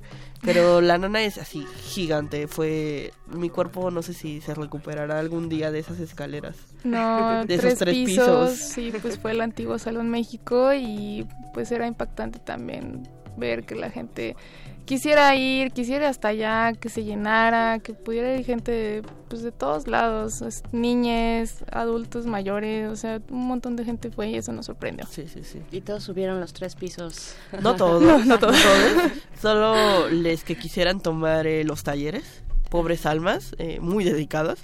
Pero sí, además fue, sí, es la edición más grande que hemos tenido. Expusimos a más de 150 mujeres y personas no binarias. Estuvo muy heavy y estamos muy felices. Estuvieron en. Filuni también. Sí. Ah, sí. Sí. El- el- la edición pasada eh, eh, entrevistábamos también a, a Feminasti y me dieron casi un, un bonito periodicazo radiofónico porque yo dije, es un bazar. Entonces me decían, no, no es un bazar, es mucho más que un bazar. Díganos, por favor, explíquenme. Y también hay Hola Amigue, que tiene como Ah, esa sí. función un poquito más, ¿no? Sí, pues si quieres hablar. Pues bueno, Feminasti ante todo es una colectiva de personas que queremos hacer eh, arte y queremos exponer el arte de otras mujeres y personas no binarias. Es en esencia eso. No todas somos artistas, pero a todas nos interesan las humanidades y el arte y sabemos que está muy complicado en nuestra situación, en este país, en esta economía, En esta sociedad. poder eh, seguir ese camino. Y pues muchas estudiamos, muchas otras no, pero pues nos hemos como retroalimentado a través de el conocimiento que hemos compartido. Y pero sí tenemos también como esta cuestión de bazar porque sabemos que hay que sacar de algún lado. Y además de mercancía como tal, también algo que nos gusta mucho hacer es poner la accesibilidad de las obras en venta, obras como formalmente pues arte de la convocatoria que hacemos. Claro, claro, pero son circuitos, o sea, está muy interesante, sí, claro, bueno, de algo, de algo tenemos que vivir y de algo hay que comer y, y alimentar a la, pues al proyecto, a, a la, eh, pues, tanto a Feminasti como a Hola Amigue, pero lo que está padre también es que es, es como un circuito, es un circuito de artistas, de personas no binarias, de mujeres que eh, tienen obra y que a través de estos espacios la pueden compartir con los demás, ¿no? También que eso es como dar posibilidad donde antes no existía, ¿no? Antes no existían esos espacios para mm, donde quieres expresar tu obra y ponerla a la venta y a la crítica también del mundo, pues ahora puedes hacerlo a través de estos de estos circuitos, ¿no? ¿Cómo, cómo lo ven, por ejemplo, a diferencia de eh, la, la Ciudad de México, a diferencia de otros estados de la República?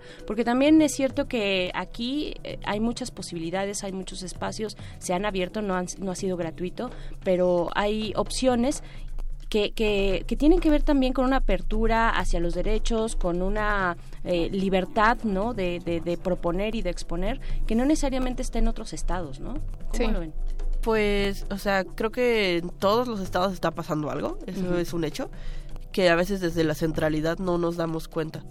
Pero también es cierto que no hay tanta apertura y, por ejemplo, no sé si tú revisas la cartelera, pro- probablemente hoy o el fin de semana va a haber un buen de eventos de feminismo, ¿no? Y no sé, por ejemplo, cuando fuimos a Guadalajara, que ahí hay una escena queer y feminista muy interesante, Sí. pero también nos dijeron como, oigan, qué chido que vinieron porque pues tal vez a veces normalmente no, no suceden estas cosas, ¿no? Entonces digo, no es como proclamarnos y decir, "Uh, uff, banderita, fuimos las primeras, no, pero al mismo tiempo pues aprovechamos los espacios que nos dan para poder eh, acompañar o que nos acompañen más artistas y como abrir los espacios, ¿no? O sea, si ya nos diste, en este caso en Guadalajara fue Paus, la casa de José Clemente Orozco, jiji, y pues dijimos, no, pues hay que llenarla, ¿no? Y eso fue lo que hicimos. Estuvo muy divertido. Sí. Llévenme de nuevo.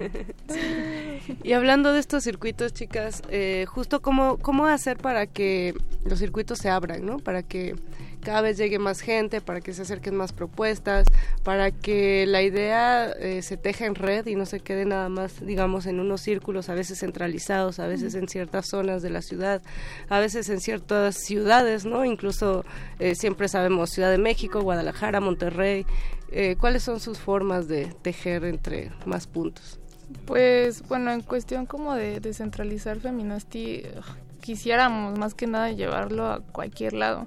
Nos han llegado muchas propuestas, nos han pues llegado propuestas de, no sé, de irnos a Cancún. a, Cancún, a Toluca, a Monterrey, eh, Mérida. Argentina.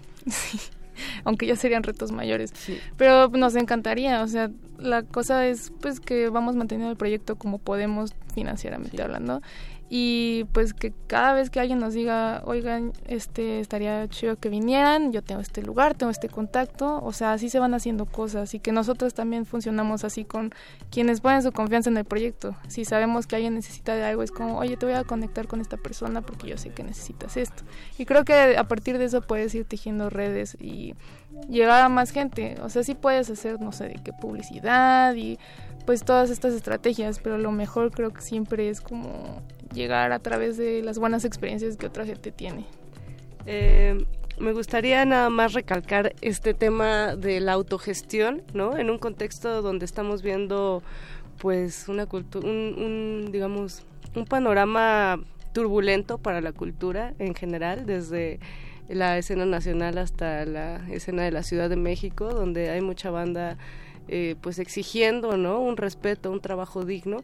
Y creo que la postura de la autonomía de la autogestión de lo que está haciendo Feminasti en cuanto a impulsar un proyecto desde mujeres desde morras desde personas no binarias eh, pues es todo un reto no es nada fácil pero creo que es así respect no o sea es eh, una postura política frente a todo Oigan, pues queremos seguir platicando con ustedes, obviamente, pero también vamos a escuchar un poquito de música. Te dije, Soch, si querías poner algo, pero supongo que anduvieron muy movidas muy porque frita, hoy también, perdón. hoy también tuvieron, eh, estuvieron como en eventos y demás, ¿no? Eh, y nos van a contar, pero regresando de esta rola que es de las Witch, la canción es Brujas en Manifieste, son las 9.26 por si no lo sabían, ya 27, regresamos.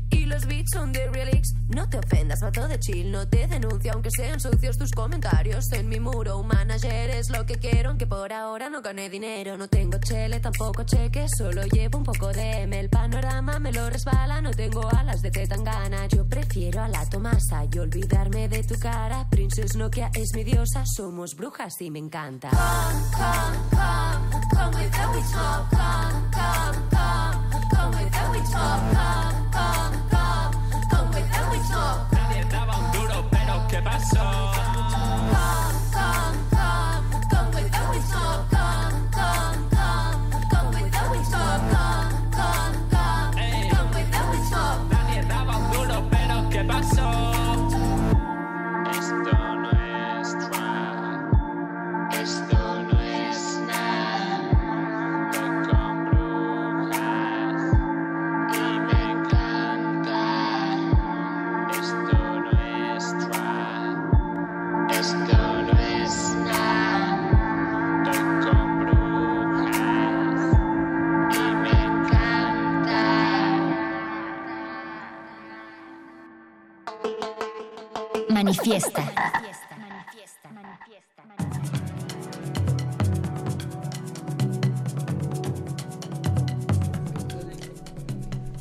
seguimos cotorreando con Jimena Medina y Soch Rodríguez Quintero de Feminasti. Chicas, pues nos quedamos, eh, veré, en esta parte de la autogestión que pues es bien difícil en un contexto como el nuestro, donde se dan pocos apoyos y donde nos tenemos que dividir en dos o tres o cuatro, porque todas tenemos distintos trabajos, ¿no? Y ahí entra también la parte de pues el freelanceo, ¿no? Esta nueva generación que estamos a la incertidumbre del futuro, etcétera, etcétera, pero pues también que encontramos la salida en la unión con otras y con otras, ¿no?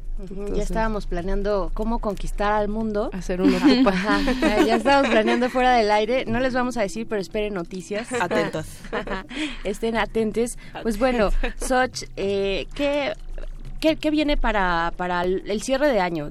Hoy vienen de, de, algo, de un, de un evento también, pero bueno, van a tener de aquí y hasta supongo diciembre un montón de cosas, Sí, pues si quieres tú. O, o, Jimena. Sí, bueno, es que la agenda Feminasti, eh, en sí, lo que se viene, vamos a tener un Coffee and Draw en Aeromoto, en la librería Aeromoto. Eh, pues ahí nos vemos para cotorrear un rato. Dibujar, dibujar, dibujar.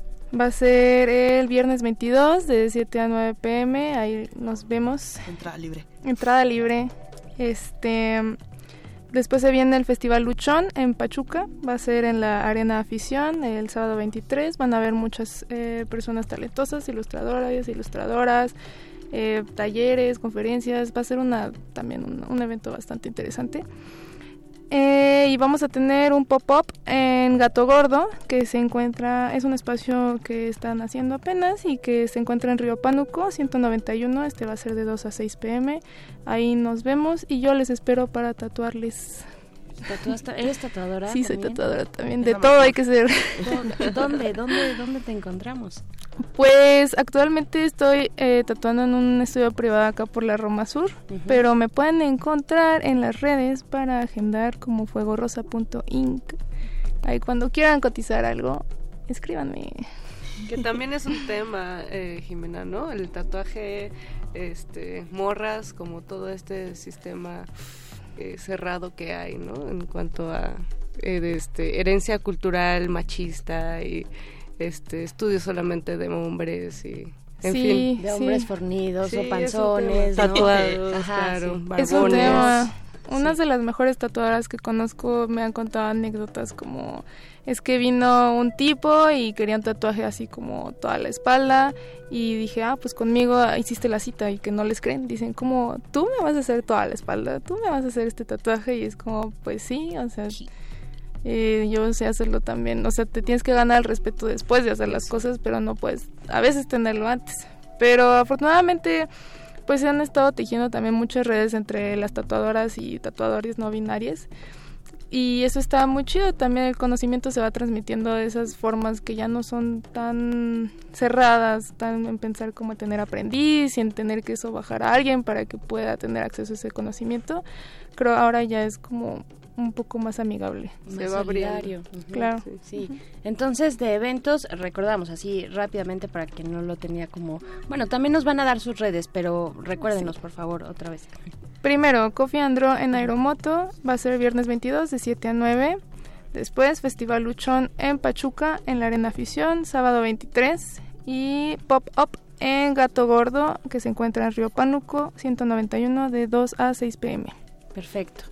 Y pues bueno, sí se quedó ahí como esa esa pregunta que decía Moni o eso que planteaba Moni, que bueno, durante el bloque anterior que estuvimos conversando con ustedes, hablamos pues de lo bonito que es la sororidad y la solidaridad y todo el circuito de eh, morras, de chicas que están en colectivas y que se ayudan unas a otras y que es muy bonito, pero también hay un compromiso bien fuerte, ¿no? O sea, ustedes son poquitas en realidad y están metidas en un montón de lugares. ¿Qué, qué, qué hay que dejar? ¿Qué hay que dejar de hacer? Eh, que hay que entregar también. Eh, ¿cómo, ¿Cómo les ha ido? Y Soch pone cara de ya, por Sí, favor. vamos, vamos, Soch. Fue el momento. Sí, Creo es el que- momento. Estoy lista. No venía preparada, pero aquí traigo una lista.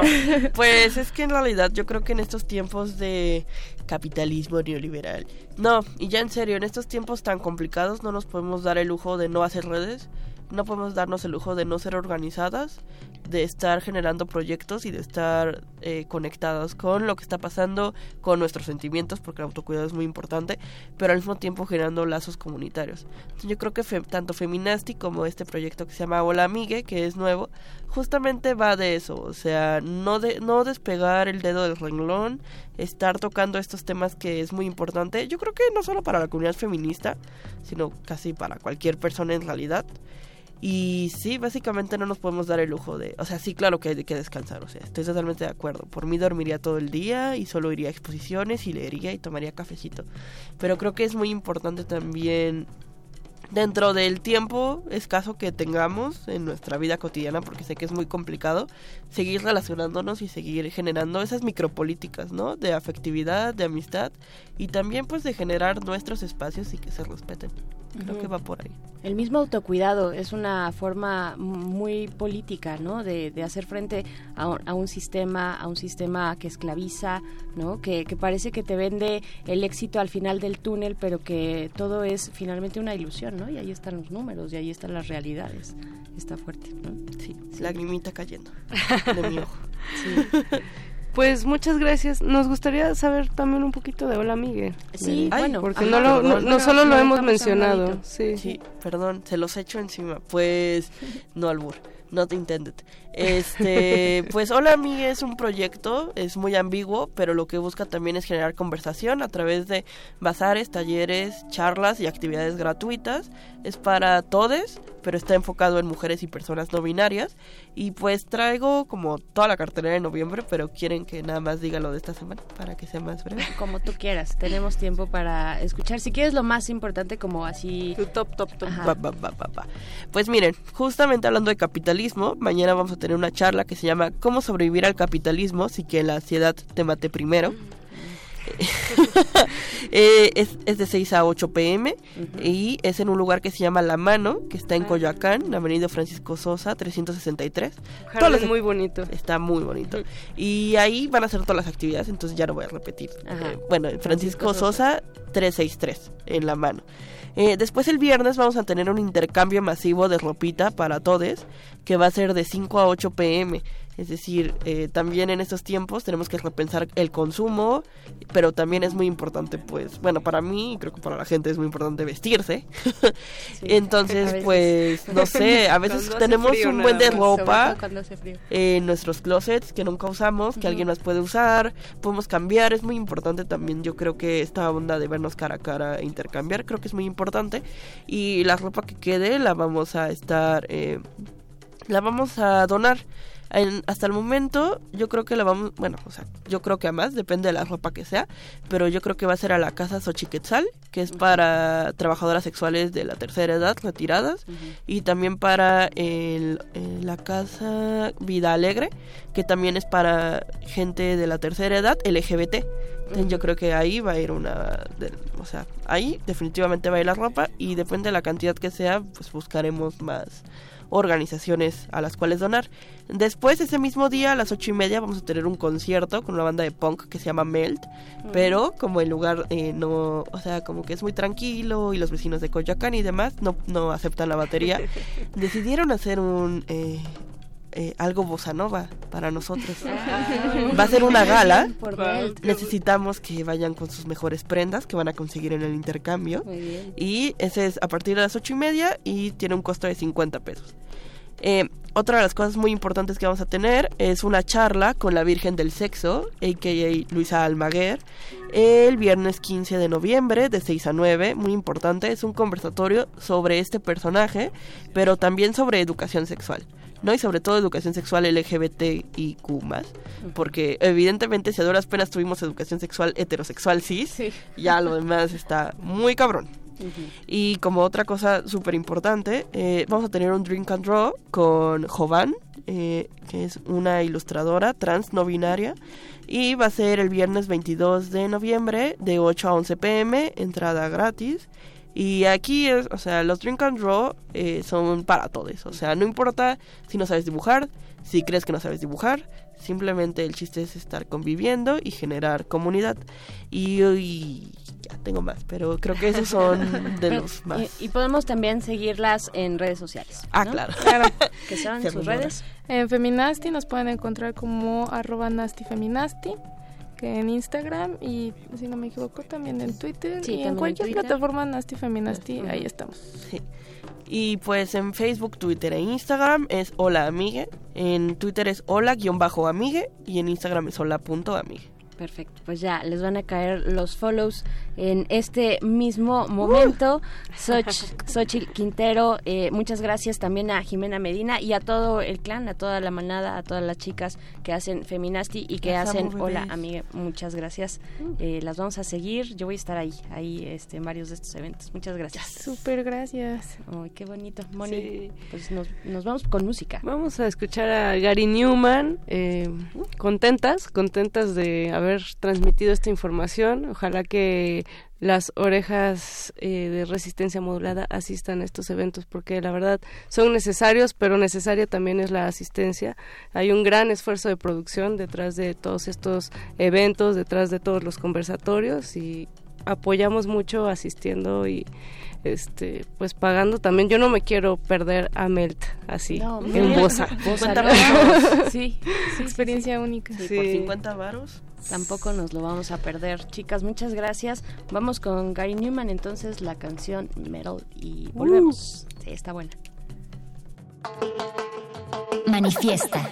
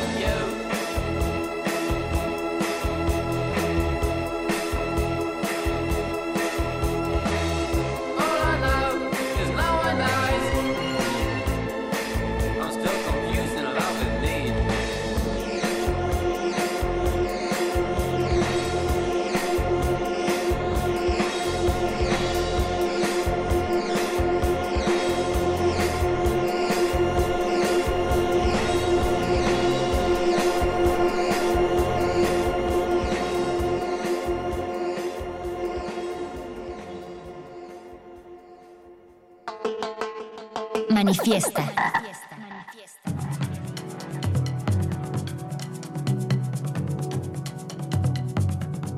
Y este manifieste en esta noche de miércoles 6 de noviembre sigue y sigue durante, todavía nos quedan varios minutitos y sobre todo eh, pues compartir con ustedes algunas otras invitaciones, algunos eventos que, que sabemos no se pueden perder, Moni, y es el caso del Festival Internacional de Fotografía Foto México en su edición del 2019 y para hablar de este festival que de verdad que, que, está grande, que está interesante. Está en la línea la productora, productora de este festival Fotoméxico, Ilse Rodarte. Rodarte, ¿cómo estás? Ilse, te saludamos, Moni y Bere, aquí en los micrófonos. Buenas noches. Hola, gracias por la invitación.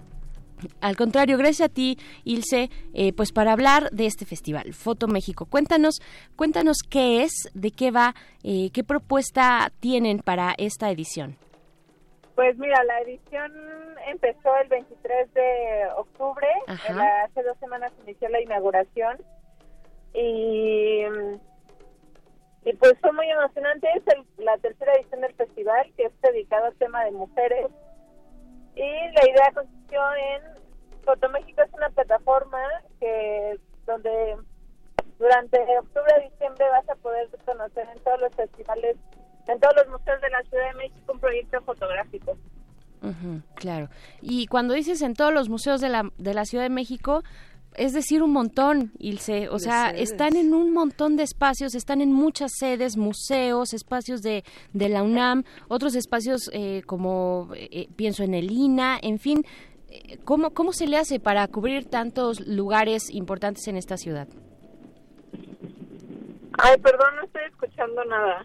Pues vas a tener que ponerte en un lugar donde tu recepción quede. Es que hay un, fondo, una canción y no me deja escuchar. Ah, hay un fondo. El problema es el fondo. Bueno, pues ahí está, ya te quitamos el fondo, Ilse. ¿Nos escuchas ahora? Un poco mejor.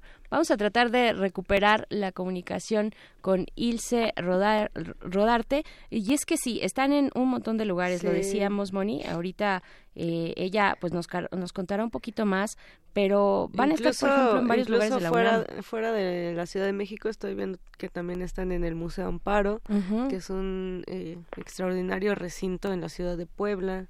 Están en, en, el Museo de Arte eh, Moderno, en el Exteres Arte Actual. Ya estamos dando toda la lista de lugares, No, no, no, no te preocupes. Cuéntanoslo tú y sobre todo te preguntábamos, pues, ¿qué significa, qué implica para un festival, un festival de fotografía, recorrer y estar eh, presentes en tantos, en tantos espacios de la Ciudad de México? Pues mira, fue un trabajo de gestión muy que, bueno, tuvo duró dos años, desde el 2017 finales, que fue la edición pasada, iniciamos todo el proceso de gestión de este festival y fueron dos, dos años duros y largos de estar tocando puertas a todos los museos que participaron, de, de conceptualizar lo que queríamos para este festival y es por eso que decidimos que fuera para el tema de decidir o todo fue encaminado al tema de mujeres, ¿no? Porque notamos que históricamente no se le había, no se le había dado visibilidad al trabajo fotográfico hecho por mujeres pero también no solo quisimos eh, enfocarnos en eso sino también tocar el tema que como género nos eh, trastoca a todas no es por eso que en el centro de la imagen pueden encontrar eh, ocho exposiciones que hablan sobre temas que eh, nos eh, cruzan como géneros. Por ejemplo tenemos una exposición que se llama Una Abortion de la artista española Laia Abril y pues que es una exposición que sí es muy importante porque es la primera vez que se habla a través de la fotografía del aborto en la historia de la humanidad, ¿no? En México, sobre todo en un museo. También tenemos la balada de la dependencia sexual de Nan Golding, que es una pieza icónica de la historia del arte, que la pueden encontrar en el centro de la imagen y pues que habla sobre pues la relación de de una con su entorno y pues, las historias que uno va viviendo a lo largo de su vida en torno a lo sexual, a lo afectivo, ¿no? eh, también podemos encontrar el trabajo de Maya Godet con una serie que se llama Welcome to Lipstick, que eh, bueno, que habla sobre todas las eh, mujeres que se dedican a la prostitución en, en las fronteras de Veracruz, donde, bueno, el narco, la pobreza, la invisibilidad eh, son el contexto de estas mujeres y cómo ellas viven ahí, ¿no? También podemos, también tenemos eh, una exposición colectiva de mujeres fotógrafas latinoamericanas eh, que se llama Sol Negro y también es una, bueno, es una expo que sí aborda desde el psicoanálisis, desde el arte, eh, qué es ser mujer y realza la fotografía latinoamericana, ¿no? También tenemos eh, otra expo que se llama Ma- eh, de piezas interferidas de María Eugenia Chelet, una artista multidiscipli- multidisciplinaria y performer que con unos collages pues genera una crítica a toda la identidad de estereotipos femeninos y la autorrepresentación que, que las mujeres como género siempre estamos expuestas y que tenemos que cuestionarnos siempre a lo largo de nuestra vida pues esas preguntas, ¿no? De quiénes somos, eh, eh, qué es modelo la sociedad nos impone, demás.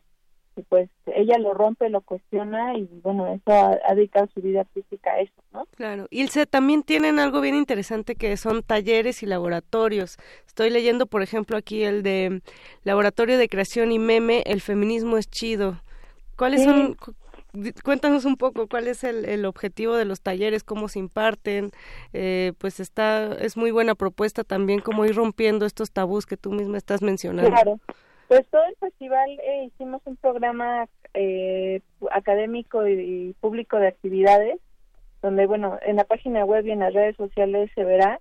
Y pues cada uno tiene eh, como objetivo, pues, crear conciencia y abrir un espacio de la reflexión ante los distintos públicos para que se cuestionen sobre, pues, qué es ser mujer en hoy en día en México, ¿no? Entonces, pues también quisimos abordar como pues otras otros formatos de la fotografía a través del GIF, del meme, ¿no? Eh, desde teoría clásica, vamos a tener un taller de sensibilización eh, de la violencia de género en que se llama Matria, va a estar increíble. También la próxima semana tenemos un proyecto muy chido que que se llama Mujeres en Plural Continuo. Vamos a montar un set fotográfico en el Metro Tacubaya, tres días, del 11 al 13, y vamos a invitar a todas las mujeres que quieran tomarse una fotografía. Van a poder ir al, al Metro Tacubaya a tomarse la foto y les vamos a imprimir y las vamos a pegar en, lo- en las mamparas del metro, ¿no?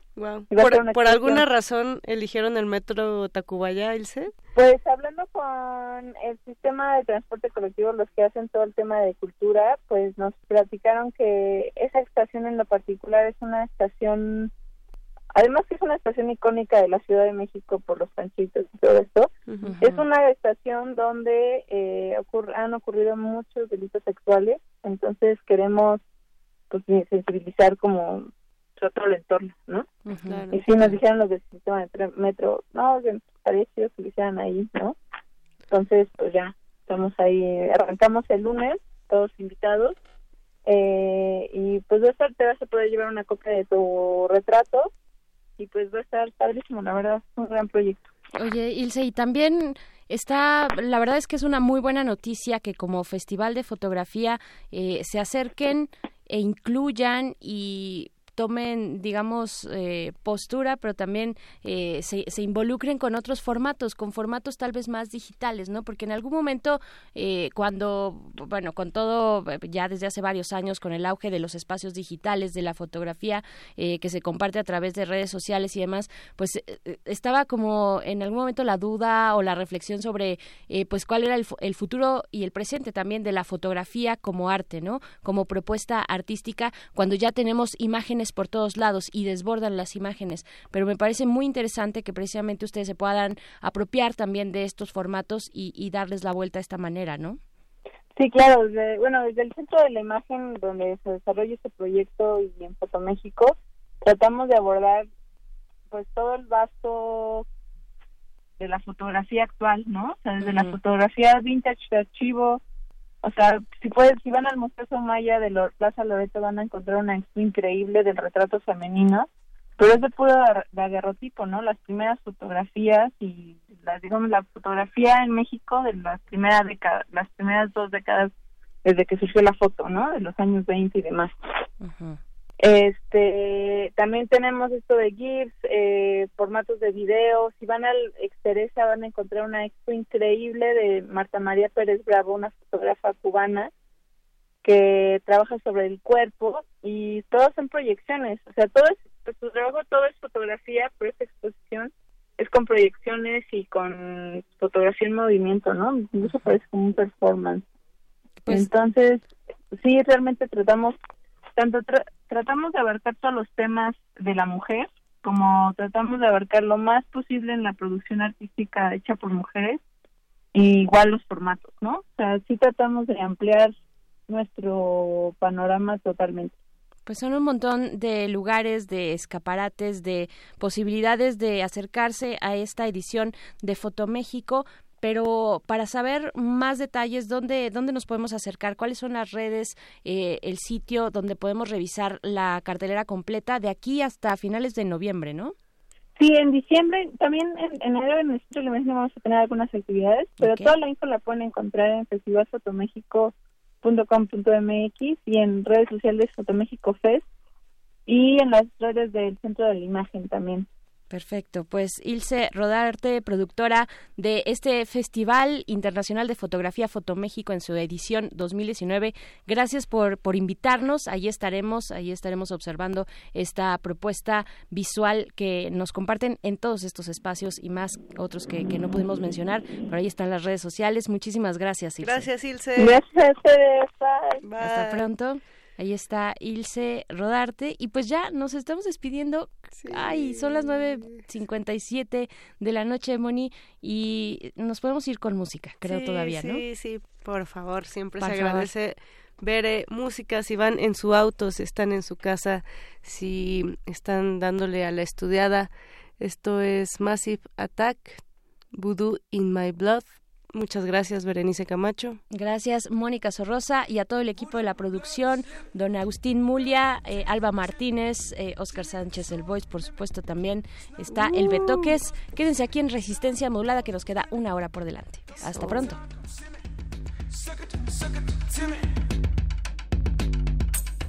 I'm yours, I'm yours. Why does the blood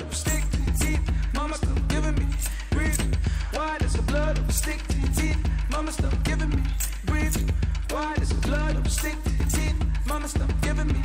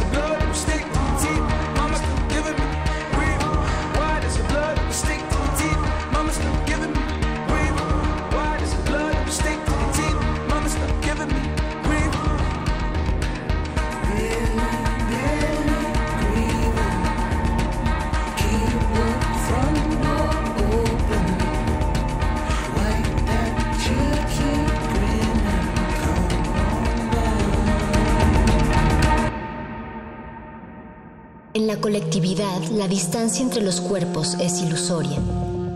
Pero en esa distancia está nuestro manifiesto.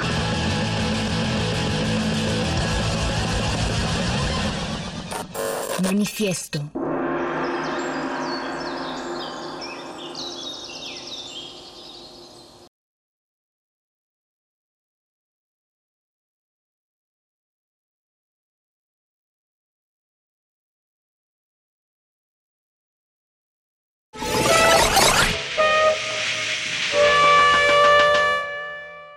Williams laboraba en, en otra estación de radio. Yo llegué allá a los altos de Santa Fe y la, en la recepción me recibieron con una caja. Me dijeron, esto es para ti, te llevo esta caja. Y bueno, ¿qué será? ¿Quién sabe? La abro y venían varias cintas de carrete abierto, ¿no? De las que se usaban en las estaciones hace, hace no tantos años, sí, hace no tantos años y una nota. Ajá. Y bueno, ¿qué es esto? Lo abro y decía, transmite mi verdad cada semana en tu programa de radio. No hagas preguntas, solo, solo hazlas. Entonces yo más movido por la curiosidad que por el temor o por cualquier cosa que pudiera llegar a, a significar esa carta, comencé a transmitir el mensaje de don Raimundo Álvarez Trueno. Entonces ahí fue cuando todo cobró sentido en mi vida.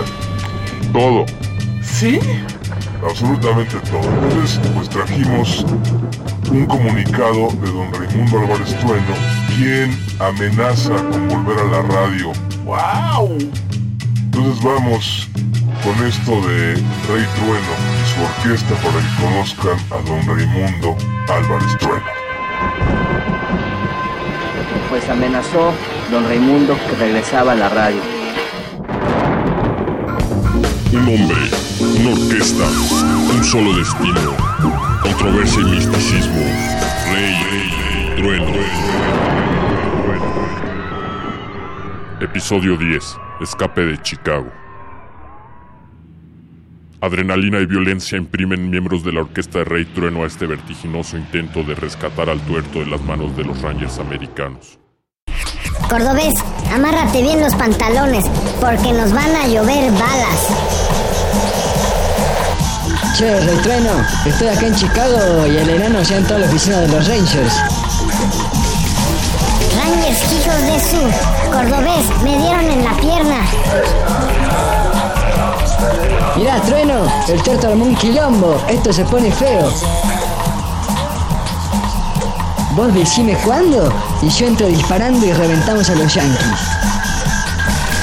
Hay que llamar a Tiburón. Necesitamos de su ayuda. Enano, a la retaguardia. Cubrime la espalda, pelotudo. Escúchame, Trueno, ya estoy acá en Chicago. Mirá, pregunté por tu campera de pana y están más baratas en Buenos Aires. Tuerto, soy yo. Me disfracé de policía, pero vengo con el cordobés a rescatarte. Enano, no sabes qué gusto me da verte a ti y al cordobés. Esto me recuerda a las Islas Malvinas, es un infierno.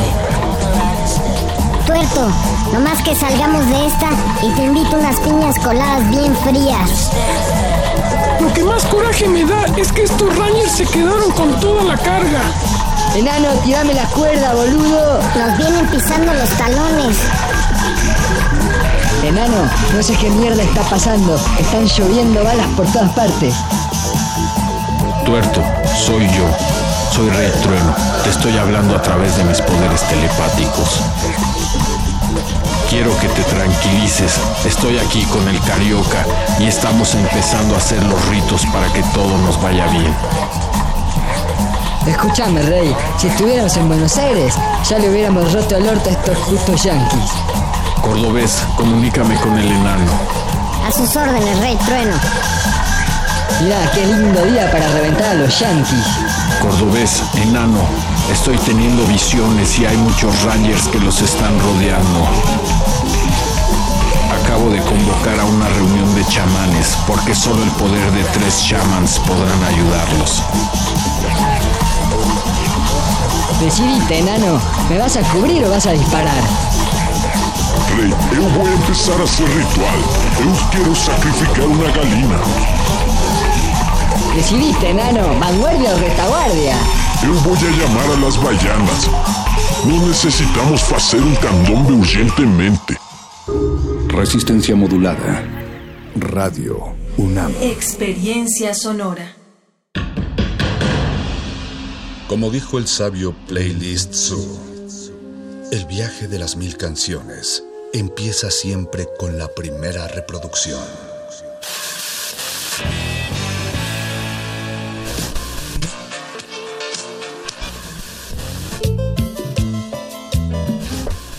A continuación, un maestro te abrirá la puerta de su lista de reproducción.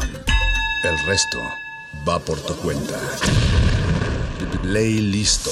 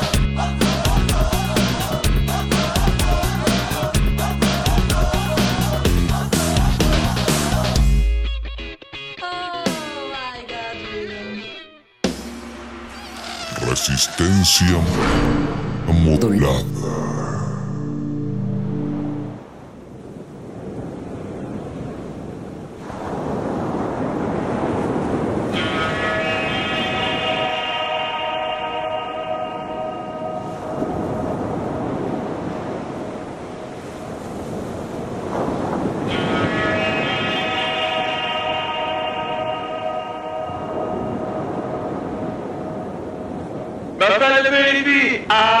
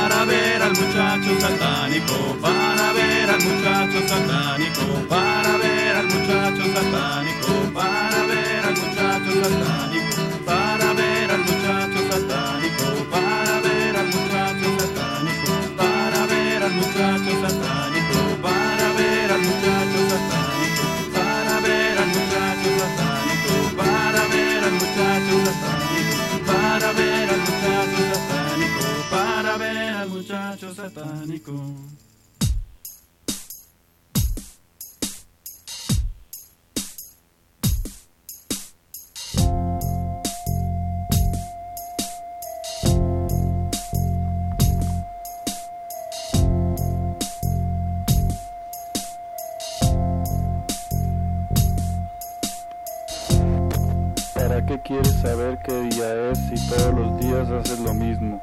Siempre estás haciendo lo mismo. Estás sentado o estás parado. También estás acostado, pero siempre estás haciendo lo mismo.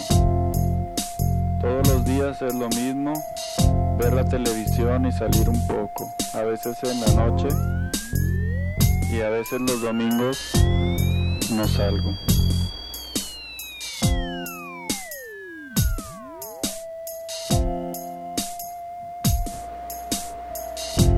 Por eso es ahora tipo de repetición para que siempre me busques. Estoy aquí, pero no sé lo que va saliendo, es lo que voy diciendo.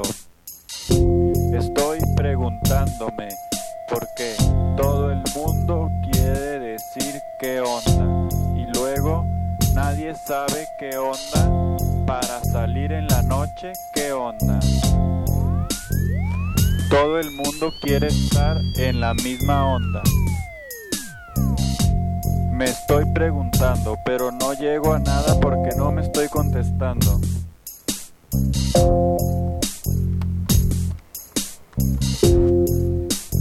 ¿Qué está pasando?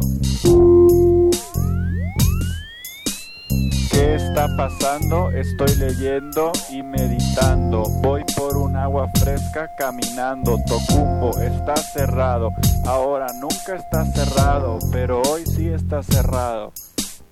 Voy encontrando gente caminando, pero no estoy saludando, no quiero ver a nadie. Solo voy escuchando mi ritmo en el Walkman. Mi ritmo en el Walkman.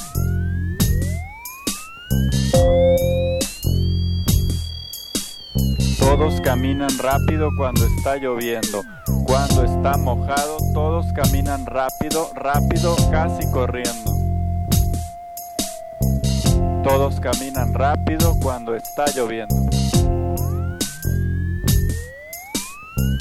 No voy a dejar que me gane esto, no puedo entenderlo, pero voy a preguntarlo. Estoy leyendo y leyendo y pensando y pensando, pero caminando no puedo leerlo.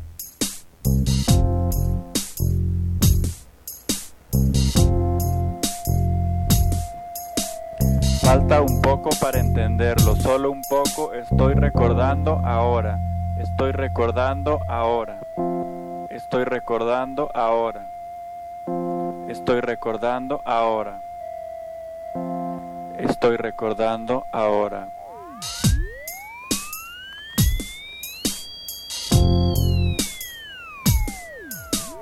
Nadie en el cielo le importa lo que estás haciendo, solo la gente que te conoció te está viendo, te está vigilando, te está cuidando. Mientras vas caminando, no puedes ir leyendo.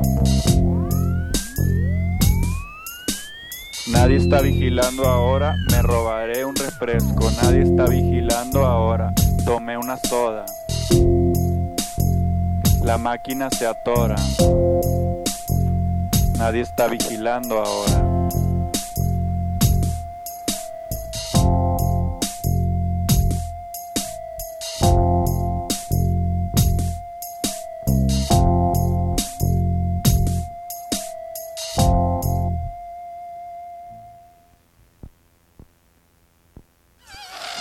Resistencia modulada.